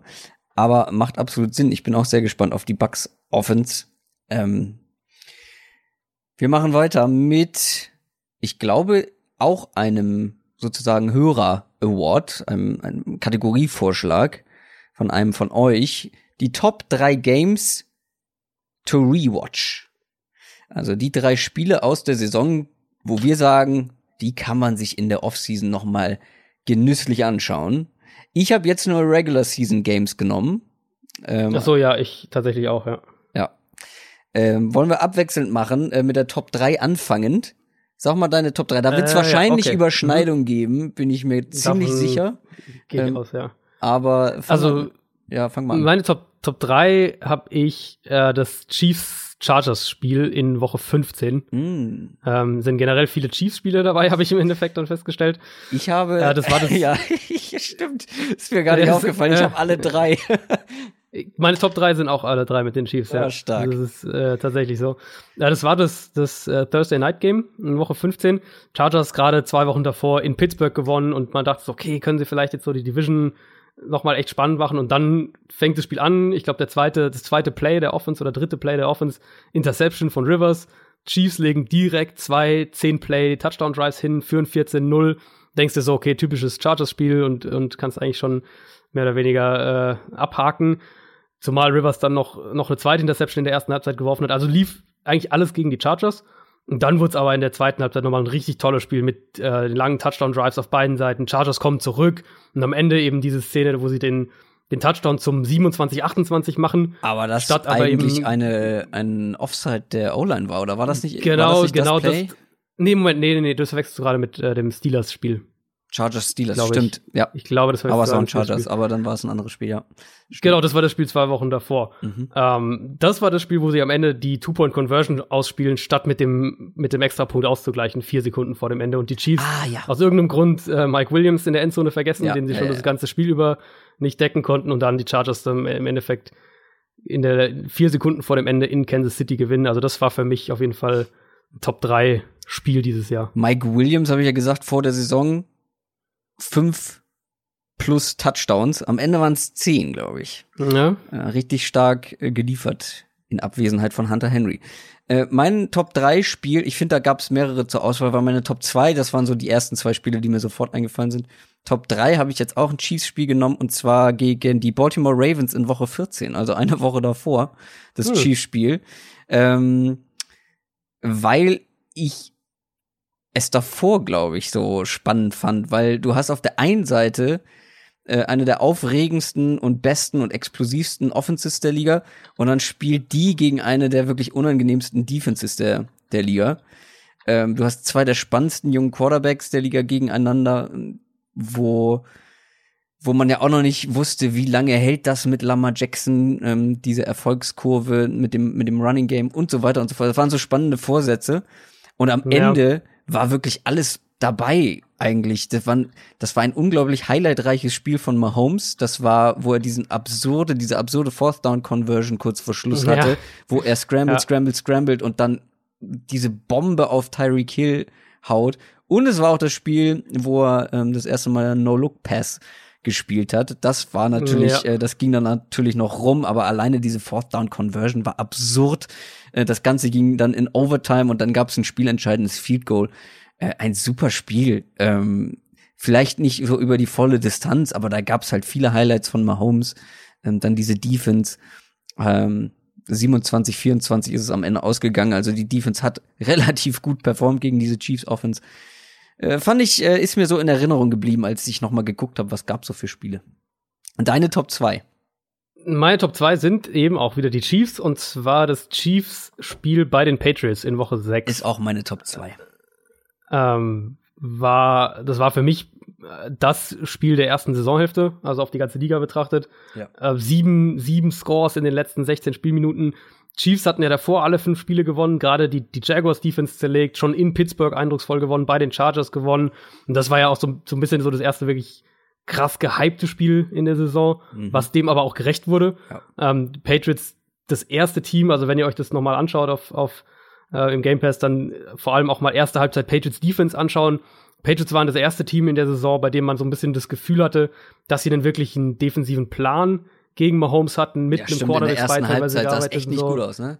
Genau, genau. Ja. Zur Halbzeit stand 24-9 Patriots, also Chiefs Offense für ihre Verhältnisse vor allem. Das, was wir die ersten fünf Wochen von den Chiefs gewohnt waren, war das, war das erschreckend teilweise, wie die Patriots das Spiel kontrolliert haben. Haben Mahomes auch vers versucht und in der ersten Halbzeit auch geschafft, außerhalb der Pocket ähm, zu kontrollieren, teilweise ihn sehr aggressiv geblitzt. Aber eben auch wieder später im Championship-Game kamen die Chiefs dann richtig krass zurück. Zweite Halbzeit ein offener Schlagabtausch. Patriots gewinnen dann, äh, ich glaube auch mit einem Field Goal in letzter, le Ja. letzter Sekunde, Ja. 43-40. Also das war Mega. für mich ein super Spiel. Einmal vom, vom äh, einfach vom Drama her, aber eben auch, dass so diese, diese Elemente hat, okay, die Patriots sind natürlich so, Belichick ist natürlich irgendwie so ein bisschen der Coach, der der so das ein bisschen erstes Gegenmittel gegen Mahomes findet und ähm, dann aber die Chiefs schaffen sich anzupassen, kommen zurück und du hast da wirklich ein offenes Spiel. Patriots Offense kann natürlich auch mithalten in dem Shootout, also das war schon echt ein super Spiel. Was ich noch, ähm, ist auch meine Top 2, wie gesagt, ähm, was ich noch hinzufügen will, ist, da finde ich, hat man auch schon gesehen, wie variabel die Patriots spielen können. Einfach du, sie sind explosiv und marschieren schnell übers Feld, wenn sie müssen, haben dann ja aber, ähm, bevor dieses äh, Game-Winning Field Goal gemacht wurde, haben sie einen unglaublich langen Ja. Drive hingelegt. stimmt. Also weißt du, du kannst, die können explosiv, aber die können dann auch an der Uhr drehen, so dass Mahomes einfach nicht noch mal die Chance bekommt. So und es gab einen Rushing Touchdown von Tom Brady, nicht zu vergessen. Ich glaube, das war in dem Spiel. ähm, aber super Spiel, vor allem dann die letzten 16 Minuten. Also da ging's ja, ich glaube, ähm, fünf, fünf, fünfeinhalb Minuten vorm Ende Tom Brady mit dem Touchdown und danach gab es, glaube ich, sogar noch drei Scores. Also Es war ähnlich auch wie im Championship-Game, ne? Wo man irgendwie immer dachte, okay, das ist jetzt zu früh, das ist jetzt Ja, zu früh. ja, ja. Können die noch mal antworten und so. da das meine Top 2 ebenfalls ist, würde ich jetzt mal meine Top 1 machen, aber ich bin mir Ich schätze, ziemlich sicher. vermutlich das gleiche Spiel. Und zwar auch die Chiefs gegen die Los Angeles Rams. Ich glaube, jeder hat das auf der Top 1. Das war ein unfassbares Spiel. Ähm, da haben wir auch, ich glaube, da, haben- das war so das äh, Recap, was wir gemacht haben an einem Donnerstag, weil das ja ein Monday Night Game war. Ähm, das einzige Ja, Spiel, wo genau, wir nochmal genau. ausführlich drüber gesprochen haben, weil es solche Wellen geschlagen hat. Das war ein legendärer Shootout. Das waren die beiden besten Offenses der Liga gegeneinander oder zumindest die, die punktreichsten Offenses der Liga. Es gab Big Plays ohne Ende. Zusammen 1000, über 1000 Offensive Yards. 13 Touchdowns, aber, und das war auch das, worüber wir so lange dann gesprochen haben, viele haben gesagt, äh, Defense so schlecht beide und nur deswegen. Nee, die Defenses waren nicht schlecht. Die Defenses haben drei Genau. Defensive Touchdowns gemacht, sieben Turnover, zusammengerechnet acht Sacks. Das war einfach ein Spiel, äh, was für den neutralen Zuschauer, glaube ich, ein absoluter Traum ist. Also du hast eben diese beiden explosiven Offenses und du hast in der Defense halt eben auch diese Big Plays dabei gehabt ähm, und diese ja Turnover und Defensive Touchdowns mit dabei. Also wenn jemand ein anderes Spiel auf Platz eins setzen würde, gerne melden und argumentieren. ich sehe es nicht so richtig. Nee, also für mich auch. Und es ist eben gerade deswegen, dass du zum ersten Mal zwei Teams überhaupt in der NFL-Geschichte, beide Teams über 50 Punkte, all diese Ja, Sachen. 54, 51. Un- Genau, 54, 51, unfassbar viele freie Receiver auf beiden Seiten, Playdesigns, auch gerade offensiv, aber halt eben auch diese defensiven Big Plays, die ja wirklich da waren mit den, Ja. du hast gesagt, die drei Touchdowns, ähm, acht Sacks und sieben Turnover und all das. Also da war ja Paradespiel, wirklich so alles geboten. ein Paradespiel von Aaron Donald, was man ja auch sehen will, wenn er, wenn der Superstar so stark spielt mit Ja, zehn ja. Quarterback Pressures. Ähm, Forced Fumble, glaube ich, war auch noch mit dabei von ihm. Das war wirklich. Ja, mehrere, glaube ich sogar. Ich glaube, ich glaube, Holmes hatte zwei, zwei Fumbles, meine ich sogar. Na, von Also- Donald meine ich jetzt. Waren beide Ach so, von Donald, allein, ja, ja, ja. Also einer auf jeden Fall. Ja, einen genau. meine ich mich ziemlich deutlich zu erinnern. Also, ja. Nee, spektakulärer wird's in der NFL einfach nicht als das Spiel. Genau. Das, glaube ich, kann man relativ klar sagen. Ich habe das irgendwann letztens auch, als ich, ähm, als ich, ich glaube, Rams Tape angeschaut habe vor dem Super Bowl, habe ich das irgendwann mal getweetet, die den Game Pass Screenshot mit der mit der Timeline unten, wo die Ja, Scores ja, angezeigt ja, hab werden. Was also alle alle paar Zentimeter Touchdown, Touchdown, Touchdown, Touchdown. Und wenn man sich dann Ähm, den Super Bowl, ja. die Super Bowl Timeline anguckt, so dieser eine. Touchdown, dieser eine Touchdown Markierung unten, na, sehr einsam im Vergleich. Ja. Kommen wir zur vorletzten, nee, zur drittletzten Kategorie. Ähm, ich glaube, da können wir ein bisschen schneller durchgehen, durch die letzten drei. Ähm, und zwar haben wir hier MIP, Most Improved Player, also der Spieler, der sich unserer Meinung nach am besten entwickelt hat. Und ich mache daraus ein kleines Quiz für dich. Und zwar geht es um einen Spieler, der soll, also es ist ein Receiver, der hat seine Receptions, ja, ich mache das jetzt hauptsächlich mit Total Yards, will keinen Gemecker hören, äh, Receptions von 43 mehr als verdoppelt auf 88, seine Receiving Yards von 515 mehr als verdoppelt, fast verdreifacht auf 1377. Äh, Touchdowns sind ein paar mehr geworden, zwei auf fünf hoch. Ähm, einfach extrem verbessert, auch was die zum Beispiel die Pro Football Focus Grades angeht, von 65 auf 89. Ähm, war, hat erst zwei Jahre auch gespielt, war ein Fünft-Runden-Pick, hat dieses Jahr von drei verschiedenen Quarterbacks Bälle gefangen, war aber letztes Jahr übrigens schon Starter, also ist nicht so, dass er diese Saison auf einmal deutlich mehr gespielt hat. Ähm, der hat sich enorm verbessert. Wer mag das wohl sein? Ich habe jetzt die, die ganze Zeit an, an Receiver gedacht, aber irgendwie passt keiner auf die. Ja, ich habe Beschreibung, extra Receiver gesagt gesagt. Eigentlich wollte ich sagen, jemand, der Bälle fängt. also kein Wi- Wide Receiver. Es ist Dann kein Wide Receiver, aber es ist ein Receiver, weil seine Aufgabe ist es hauptsächlich Bälle zu fangen. Kann es eigentlich nur George Kittle sein. Vollkommen richtig. George Kittle, NFL-Rekord gebrochen für die meisten Receiving Yards in einer Saison von einem Tight End.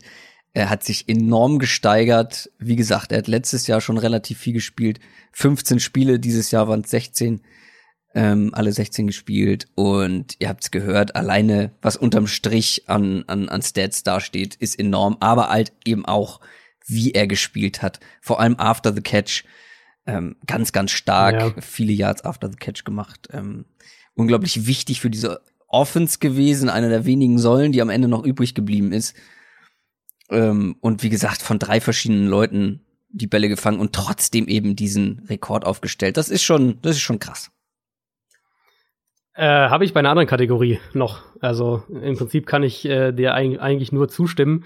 Ähm, ich habe den Award letztlich, ich hatte Mike Williams auch überlegt, als, weil der sich ja auch doch deutlich von einer ähm, zu einer zu einem wirklichen zu einer Säule in der Chargers Offense entwickelt hat und und diese Downfield Threat Red Zone Receiver ähm, also wirklich so dieser Komplementärspieler eigentlich zu Keenan Allen geworden ist, den man sich da ja auch erhofft hatte. Ähm, letztlich aber habe ich einen anderen genommen und ich hatte fest damit gerechnet, dass du den nimmst und das ist Christian McCaffrey von den Panthers. Hm. Ja. Der, Absolut. wo wir ja alle so ein bisschen uns gefragt haben, okay, kann der diese diese Every-Down-Rolle auch als permanenter Inside-Runner. Kann er das physisch? Schafft er das?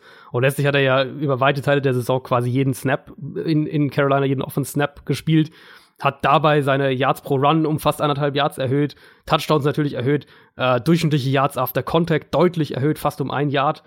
Ähm, als Receiver zum einen deutlich mehr gesucht worden und auch viel, viel mehr Bälle gefangen. Über 20 Receptions mehr als im Jahr davor mehr Yards nach dem Catch bei, bei seinen Receptions, mehr First Down Catches. Also der war, im Prinzip McCaffrey war die Panthers Offense, wenn wir mal vom, von der Quarterback-Position absehen.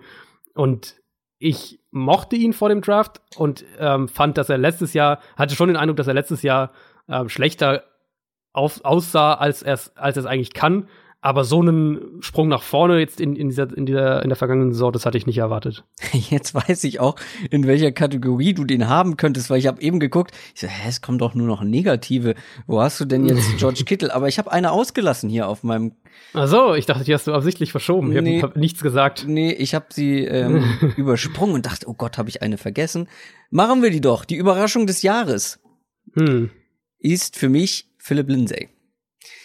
Ähm, ja ich glaube, die, die, ich glaube, es ist offensichtlich warum. Also, wir hat alle überrascht. Äh, das ist ein Spieler, der war schon nach der Highschool unterschätzt, war im College unterschätzt, war vor dem Draft so unterschätzt, dass ihn niemand gedraftet hat, weil er zu klein und schmächtig für einen NFL Running Back war eigentlich. Und ich habe mir ja wirklich viele, viele College Running Backs vor dem Draft angeguckt auch welche, die in späten Runden dann weggegangen sind und ich habe den wirklich nirgends, nirgends ist er aufgetaucht, nicht mal als irgendwie Deep mhm. Sleeper habe ich ihn gesehen, wo ich dachte, ah, den müsst du dir noch mal angucken.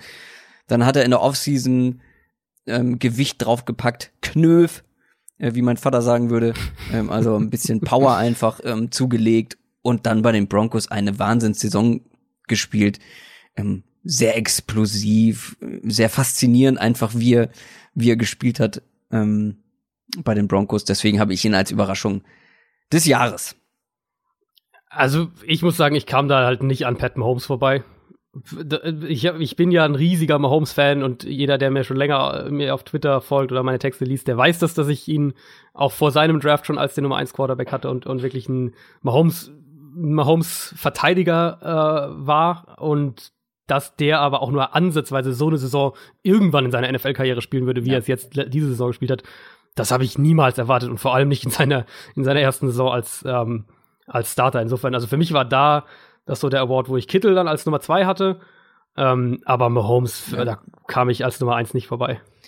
So, die letzten zwei Kategorien ähm, haken wir mal schnell ab. Der größte Absturz der Saison. also so Gegenteil von irgendwie Most Improved Player. Ja. Och, das fand ich extrem schwierig. Ich wollte auf jeden Fall einen Spieler nehmen, ähm, okay. Ich habe ein Team genommen. Ja, ich finde, wir haben halt schon über Enttäuschung der Saison aus Teamsicht gesprochen in der Mailback-Folge, die wir gemacht haben. Ja. Ähm, und ich habe tatsächlich mich auch dafür entschieden, was nicht Sportliches zu nehmen, sondern was mich mm, am meisten, okay. was mich am meisten enttäuscht hat. Und ich muss ganz ehrlich sagen, ich habe das vor seiner neuen Verpflichtung gemacht. Ich habe Kareem Hunt genommen, okay, ja. was für mich der Absturz der Saison einfach war. Du bist einer der besten Runningbacks der Welt. Du bist einer der ähm, ja, du bist in der, in deiner ersten Saison wirst du äh, Rushing Leader der NFL. Du spielst bis dato dann auch noch eine gute zweite Saison. Du hast ein super Team, die eine Chance auf den Super Bowl hat oder zumindest ähm, ja die Chance hat, eine richtig gute Saison zu spielen. Und das mhm. auch schon, das wusste er auch schon im Februar, dass er in einem ganz passablen Team gelandet ist. Und dann machst du in der Offseason sowas Dummes, du verheimlichst es, lügst dein Team auch noch an. Das war wirklich so der enttäuschendste Moment eigentlich, glaube ich, in dieser ganzen Saison, weil ich ihn als Spieler eben auch so gut fand ähm, und die Chiefs ja. ja. auch zu dem Zeitpunkt wirklich so berauschend ja, gespielt ja. haben und er einfach natürlich auch eine große, ein großer Faktor in dieser Offense war. Äh, das war neben Livion Bell aus nicht sportlicher Sicht die größte Enttäuschung sozusagen der Saison und das war halt mittendrin und deswegen für mich so der Absturz der Saison. Ich habe mich für die Vikings entschieden, für die Minnesota Vikings als Team. Äh, wenn wir das so ein bisschen, ich habe mir dann nochmal die Saison, den Saisonverlauf generell angeschaut, jetzt in der Vorbereitung. Ja. Die standen ja zur Bye Week bei fünf Siegen immerhin, fünf, drei und eins, hatten klar diese absurde Heimniederlage gegen Buffalo damals, die man damals noch irgendwie als Ausrutscher verbucht hat. Haben ein tolles Spiel bei den Rams verloren, was du halt einfach auch verlieren kannst, überhaupt kein Problem. Haben aber halt auch in Philadelphia gewonnen, haben gegen die Lions gewonnen, haben gegen die 49ers damals noch mit Garoppolo gewonnen. Und wir alle hatten die ja eigentlich, zumindest also vor der Saison auf jeden Fall als Contender auf dem Schirm mit der Cousins-Verpflichtung. Die Defense, die quasi komplett wieder zurückkommt, also wo du keinen keinen Star, keine Säule wirklich jetzt irgendwie verlierst. Und dann, was passiert nach der Bye Week? Sie verlieren drei ihrer nächsten vier Spiele, sahen da teilweise richtig schlecht aus, verpassen natürlich auch die Playoffs mit der Niederlage ähm, gegen die Bears im letzten Spiel. Und das ist so ein bisschen die eine Seite, dass du diese sportliche Enttäuschung einfach auf dem Feld hattest. Ein Team, was mit, mit der Cousins-Verpflichtung, mit der Sheldon Richardson-Verpflichtung ja ganz klar all in gegangen ist, nachdem sie die Saison davor im Championship-Game erst verloren haben. Ähm, und dazu aber auch so ein bisschen den, also einmal so ein bisschen die, dass sie es offenbar so, doch unterschätzt haben, welche Probleme ihnen die Offensive Line bereiten kann. Ähm, aber eben auch so dieser langfristige Ausblick, wenn wir, oder mittel- und langfristige Ausblick, wenn wir uns das auch anschauen, im Zusammenhang mit der vergangenen Saison haben sie ja John DiFilippo entlassen, weil sie stärker auf das Run-Game setzen wollen.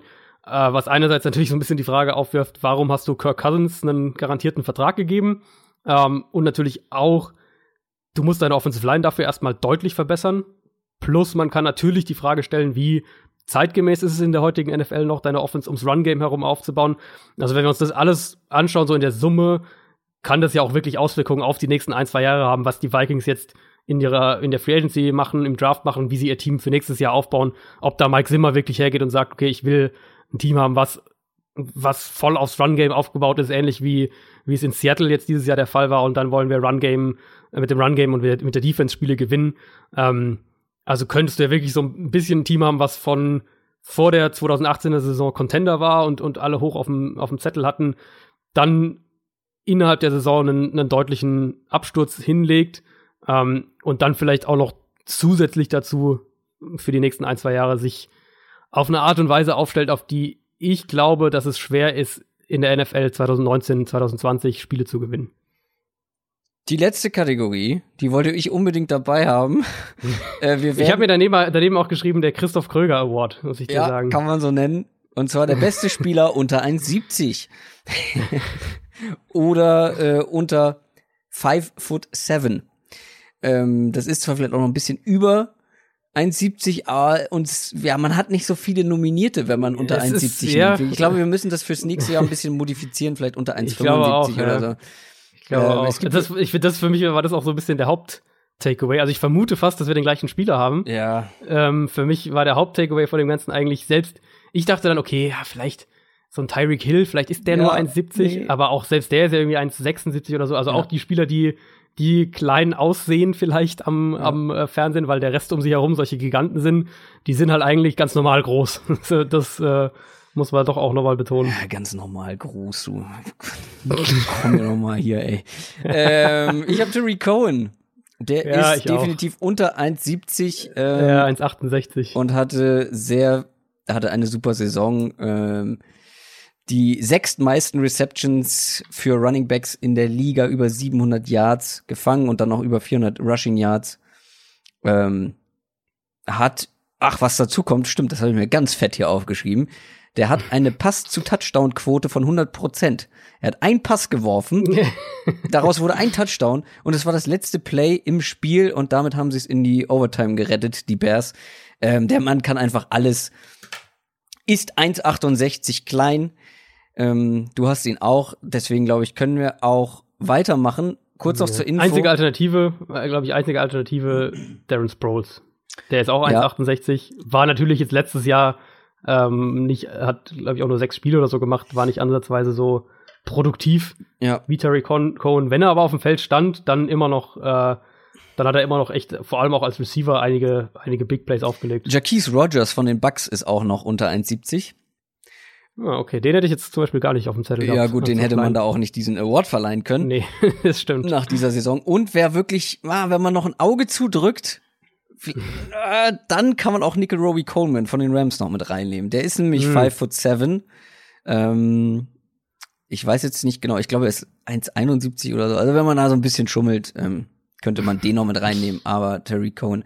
So, wir sind schon sehr fortgeschritten Mhm. in unserer Zeit. Aber wir wollten ja nochmal zurückgucken auf unsere Prediction-Folge. Wir haben ja Vorhersagen getroffen für die Saison und ich fand es sehr witzig, sich das nochmal anzuhören, auch was wir gesagt haben. Und wir wollen das jetzt einmal schnell durchgehen und gucken, wer hat eigentlich die besseren Vorhersagen getroffen. ähm, und wir fangen mal an. Wir haben gesagt, wer wird Sack-Leader? Du hast gesagt Khalil Mack. Das war kurz nach seinem Trade, glaube ich, zu den Bears. Ja, genau. Und ich habe Miles Garrett gesagt. Beide haben eine insgesamt gute Saison gespielt. Miles Garrett hatte 13,5 Sacks offiziell, damit Platz 7 in der NFL. Äh, Mack war aber ein bisschen schlechter. Ähm, auf Platz 12 gelandet. Du wolltest erst noch Von Miller nehmen. Hättest du das mal gemacht, weil der war auf Platz 4. Dann, ja, Der war Ja, besser. Also sagen wir, ich glaube, wir können beide festhalten, dass wir, dass keiner von uns Aaron Donald erwartet hätte und dass wahrscheinlich auch keiner von uns dachte, dass JJ Watt schon wieder so zurückkommt, weil das wären ja die 1 und 2 Genau. gewesen. Also keiner Richtung, richtig, aber ich würde sagen, Punkt für mich. Weil ich war leider vor dir. So, kommen wir zum Rushing Leader. oh, da haben wir richtig beide, Ja, da haben wir beide so Da- tief ins Klo gegriffen. Unfassbar. Äh, Ich hatte Leonard Fournette. Kein Kommentar, das war gar nichts. 439 Yards, Platz 46. Aber es geht auch hier der Punkt an mich, weil du noch tiefer ins Klo gegriffen hast, weil dein Running Back hat 0,0 Rushing Yards. Das stimmt, ja. Le'Veon Bell hast du genommen. Ja, und da musste ich auch noch mal dran denken, als ich, als ich äh, das nochmal angeschaut habe, wie, wie anders wir das damals noch wahrgenommen haben. Wo wir, wir alle dachten ja eigentlich, Ja. das hatten wir ja auch, uns letztlich auch wieder gespielt in, ob es Predictions sind, ob es Fantasy Drafts sind. Ich habe ihn ja in unserer Liga auch gedraftet Ja, mit an dem, eins, ich glaube, dem dritten. oder? Nee, nee, eben nicht, an drei. Ach, an drei, das ja erst- stimmt. Das war ja so das Ding. Ich hatte ja noch dann so die Wahl, okay, nehme ich ihn jetzt, nehme ich ihn nicht. Jetzt äh, ist er aber schon an drei gefallen. Aber und eigentlich so vor Week One dachten Ja. wir eigentlich alle, ja gut, der wird jetzt vielleicht zwei Spiele verpassen, dann ist er wieder da. Dass das so äh, sich entwickelt, ist, also ich hab das hätte das damals niemals gedacht, dass es wirklich so ins Extrem geht. Ja, blöd. 2-0. Receiving Leader. Da hätten wir nicht besser sein können. Also da müssen wir mal wirklich sagen, Halleluja. Äh, weil einer von uns hatte den Zweitplatzierten und der andere sogar Platz 1. Du hattest die Andre Hopkins mhm. auf Platz 2 und ich, ich weiß, ich habe ein bisschen geschummelt, weil ich hatte zwei, aber ich habe, Zitat, ich habe es mir nochmal angehört, ich habe gesagt, wenn ich mich entscheiden müsste, würde ich Julio Jones nehmen. Und der war auf Platz 1, hatte übrigens auch 100 Yards mehr als äh, die Andre Hopkins. Mein anderer war Keenan Allen. Zum Glück habe ich den nicht genommen. Der war nämlich deutlich weiter hinten. Julio Jones, Receiving Leader der NFL vor DeAndre Hopkins. Da waren wir wirklich sehr gut. Aber 3-0. Pass Leader ist übrigens nicht Patrick Mahomes. Ich glaube, davon gehen viele aus. Der hat nicht die meisten Passing Yards in der NFL gemacht, sondern Ben Roethlisberger. 5129 Yards. Platz zwei ist dann Mahomes. Platz drei ist Matt Ryan und den hatte ich. Ähm, also wenn man sich das mal anguckt, also mit dem Ball durch die Luft hat das bei den Falcons ganz gut funktioniert. Ja, Platz drei. Passing, äh, bei Wenn Passing, einen Defense gehabt hätten, Ja. äh, ja und ein Run Game. Das war ja auch nicht so doll. nee. Äh, du hattest Drew Brees, der ist tatsächlich nur auf Platz 13 gelandet. Ja, das fand ich auch wirklich krass. Der hat nicht mal 4000 Yards geworfen, Ja. wo man ja eigentlich die Saints Offense, klar, Saints Offense, wir haben das ja oft analysiert und, und gesagt, Saints Offense ist eine Kurzpass-Offense, lebt von Yards nach dem Catch und so weiter und so fort. Aber die Yards nach dem Catch waren ja meistens da und irgendwie dachte man, okay, die, die, äh, die, die Yards kriegt Breeze ja auf diese Art eben auch. Aber da, klar, da war dieser Durchhänger im, im, im Dezember, wo sie mal drei, vier schlechte Spiele hatten und äh, ich hätte trotzdem gedacht, dass er, Ja. also selbst, also ich habe mir die Stats jetzt äh, erst im Zusammenhang mit jetzt der, der Sendung angeschaut. Ähm, ich hätte gedacht, dass er auf jeden Fall so in der 4400, 4600 Range ungefähr wäre. Nicht, dass der, dass der nicht mal über die 4000 gekommen ist. Derek Carr hat mehr Passing Yards als Drew Brees letztes Jahr gehabt. Hätte man jetzt vielleicht auch nicht unbedingt. So viel zum Thema Total Ja. Yards, ne? ja. Aber das ist ja so. Eli Manning, Eli Manning übrigens auch, nur um das noch in den Raum zu werfen. Ähm, ja, äh, aber das, äh, diese Predictions sind ja vor allem so ein Spaßfaktor. Da ist, ähm, klar, man kann so ein bisschen vermuten vor der Saison. Und äh, in der nächsten Kategorie machst du auch deinen ersten Punkt. Du machst das Na 4 zu also. 1 und zwar beim MVP-Tipp. Ich will mal behaupten, äh, da lagst du jetzt auch etwas weiter weg mit Aaron Rodgers. Den hast du genannt. Hm. Aber ich muss Da, da warst du aber auch sehr mutig, muss man ja, sagen. das war ja Also, meine, das war eine meiner Bold äh, Predictions, war der ja. MVP-Tipp. Ich habe gesagt Antonio Brown. Ich weiß, es ist sehr, sehr bold gewesen, weil noch nie Ja. hat ein Wide Receiver äh, den MVP-Titel gewonnen. Meine Argumentation war eben, dass mir kein Quarterback eingefallen ist, wo ich gesagt habe, okay, der könnte, oder sagen wir so, wenn keiner der Quarterbacks durchgehend eine richtig gute Saison spielt und Antonio Ja, Brown ja. wieder so eine starke Saison spielt wie im Jahr davor, könnte man auf jeden Fall drüber nachdenken. Ähm, gut, es gab dann den ein oder anderen Quarterback, der eine sehr gute Saison gespielt hat. Und Antonio Brown war zwar gut, aber finde nicht ganz so ähm, krass wie das Jahr davor. Wie auch immer, den Punkt Ja. gebe ich an dich, weil Aaron Rodgers auf jeden Fall noch War ja, also man kann ja problemlos argumentieren, dass er über weite Teile der Saison nicht mal der beste Receiver in seinem Team war. Oder jedenfalls nicht der produktivste. Ja, das stimmt. Das war ja echt über, über Strecken immer wieder Juju. Dann machst du auch gleich deinen zweiten Punkt, das 4 zu 2. Und zwar mit dem Super Ja. Bowl-Tipp. Ähm, ich hatte die Chargers und die Saints. Sah lange gut aus. sah lange echt gut aus, beide in den Ja. Playoffs gewesen. Und du, die Falcons, das war nix, aber dafür hattest du ein Team im Super Bowl richtig und die haben das ganze Ding dann auch noch gewonnen. Die Patriots. Hm. Deswegen geht der Punkt auf jeden Fall an dich. Und dann kommen wir zu den Bold Predictions. Das fand ich wirklich sehr, sehr lustig. Äh, Also meine eine Ja. war ja Antonio Brown, das war schon mal nix. Dann hattest du, Browns gewinnen acht Spiele, die Hälfte davon Hm. mit Tyrod Taylor oder maximal die Hälfte mit Tyrod Taylor. Und da muss man ja sagen, echt nah dran gewesen. Ja. Ja. Sieben Siege hatten sie am Sieben Ende. was, ne? ja. Ärgerlich. Aber sehr, sehr gut. Sehr, sehr nah dran. Ich hatte dann auch eine mit den Browns. Ich habe gesagt, die Browns oder die Giants spielen lange um die Playoffs mit und eins der Teams schafft es in die Playoffs. Naja, ja, knapp. naja, gut. Browns waren, Browns haben- waren die ja. Browns rechnerisch? Woche 15 oder sowas waren ich, Relativ spät, das stimmt, ja. Für ihre Verhältnisse vor allem. Das war so eine Storyline damals. So die Browns, wir haben Woche 13 und die Browns sind noch im Playoff-Rennen.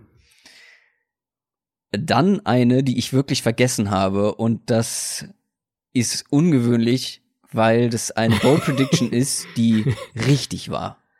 Und ich hätte mich natürlich viel mehr dafür abfeiern lassen, wenn ich mich äh, hätte dran erinnern können. Ja, Die Chiefs Offense wird die beste der Liga, ja was Yards per Game und äh, sowas angeht. Und das war sie am Ende.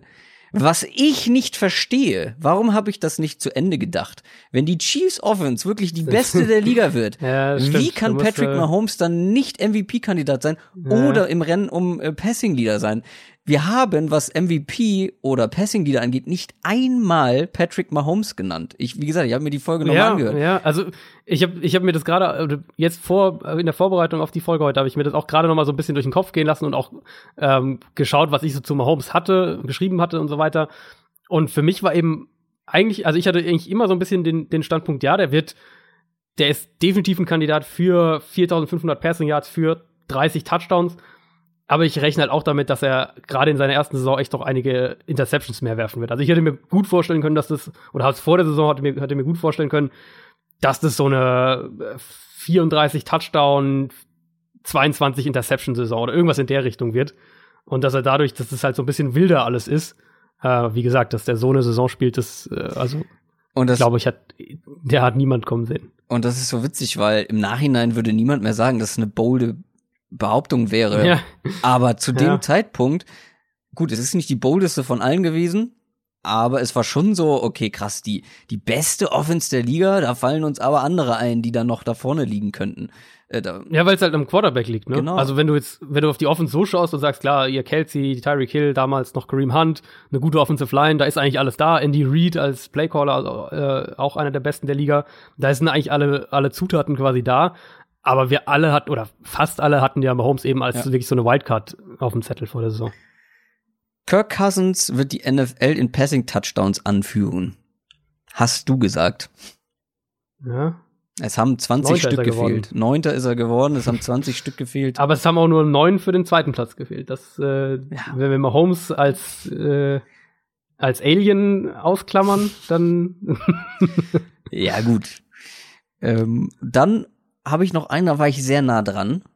Und das war wirklich eine der boldesten zum Zeitpunkt. Da haben wir noch gesagt, oh, oh, oh krass, ähm, ja, da muss aber wirklich alles schief laufen bei den Raiders. Ich habe nämlich gesagt, die Mhm. Raiders bekommen den First Overall Pick.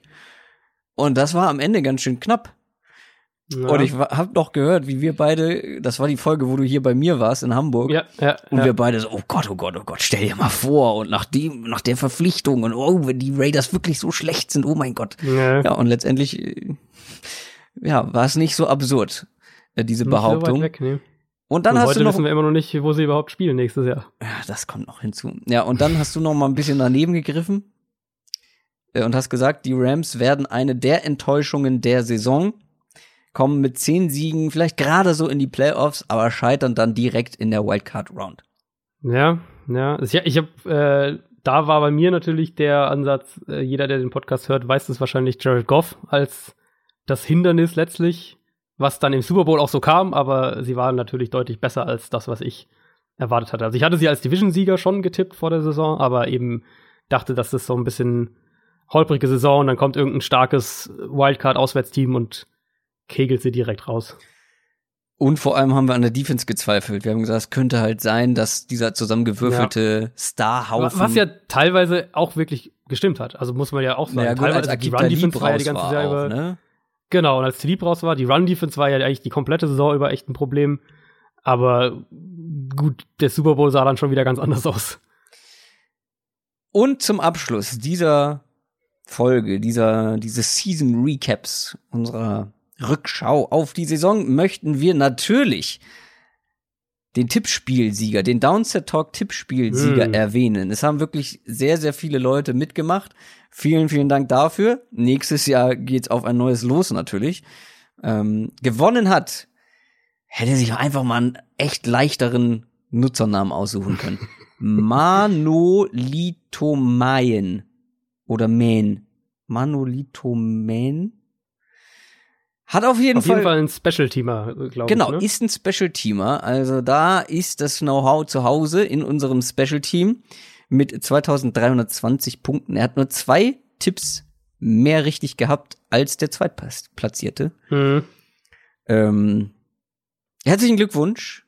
Wir werden uns vielleicht was Kleines überlegen. Schauen wir mal. Haben wir gar nicht abgesprochen, ne? Kriegt er was, der Gewinner? Aber doch, irgendwas fällt uns schon ein. Ruhm und Ehre auf jeden Fall Das auf diesem sowieso, Wege. Ähm, wie gesagt, nächstes Jahr neuer Angriff. Ich habe irgendwann aufgegeben, weil ich äh, einen, einen halben Spieltag und einen kompletten Spieltag vergessen habe zu tippen. Eigentlich war ich ganz gut im Rennen und dann fällt man natürlich weit zurück und dann habe ich irgendwann in den Playoffs aufgegeben. Das war mir dann, war ich beleidigt. Aber Glück, Naja, gut, in den Playoffs ist ja eh gar nicht mehr so viel da kannst du nicht mehr so viel gut Aus machen. Ja. Tippspielsicht. Ja. Das war's. Die Saison 2018 ist damit offiziell auch von uns abgehakt, aber das Schöne an der NFL ist ja, es gibt einen fließenden Übergang. Es passiert eigentlich die ganze Zeit was, man sieht's an unserem langen News-Segment. ja. Und ja, wir kümmern uns dann wahrscheinlich ab nächster Woche vor allem um die Free Agency und dann auch um den Draft. Genau, so wird's sein. Also Free Agency, wer da jetzt noch gar nicht den Blick für hat, äh, zweite volle Märzwoche. Also am 11. März quasi fängt das äh, Verhandlungsfenster an, wo die, die äh, Unrestricted Free Agents, die deren Berater mit Teams sprechen dürfen. 13. März ist der Stichtag, wo es dann so richtig losgeht. 22 Uhr deutscher Zeit, da öffnet das, äh, das äh, also startet das neue Liga-Jahr. Da dürfen dann alle Free Agents neue Verträge unterschreiben. Sprich, diese Woche ist so die, die High-Noon-Woche quasi, was die Free Agency angeht. Jeder, der die NFL noch nicht so länger, noch nicht so lange verfolgt. NFL funktioniert da echt anders als, als andere US-Sportarten, nämlich insofern, dass die Free Agency eigentlich in der ersten Woche mehr oder weniger vonstatten geht. Also in, der ersten, in den ersten vier, fünf, sechs Tagen der Free Agency passieren alle großen Deals.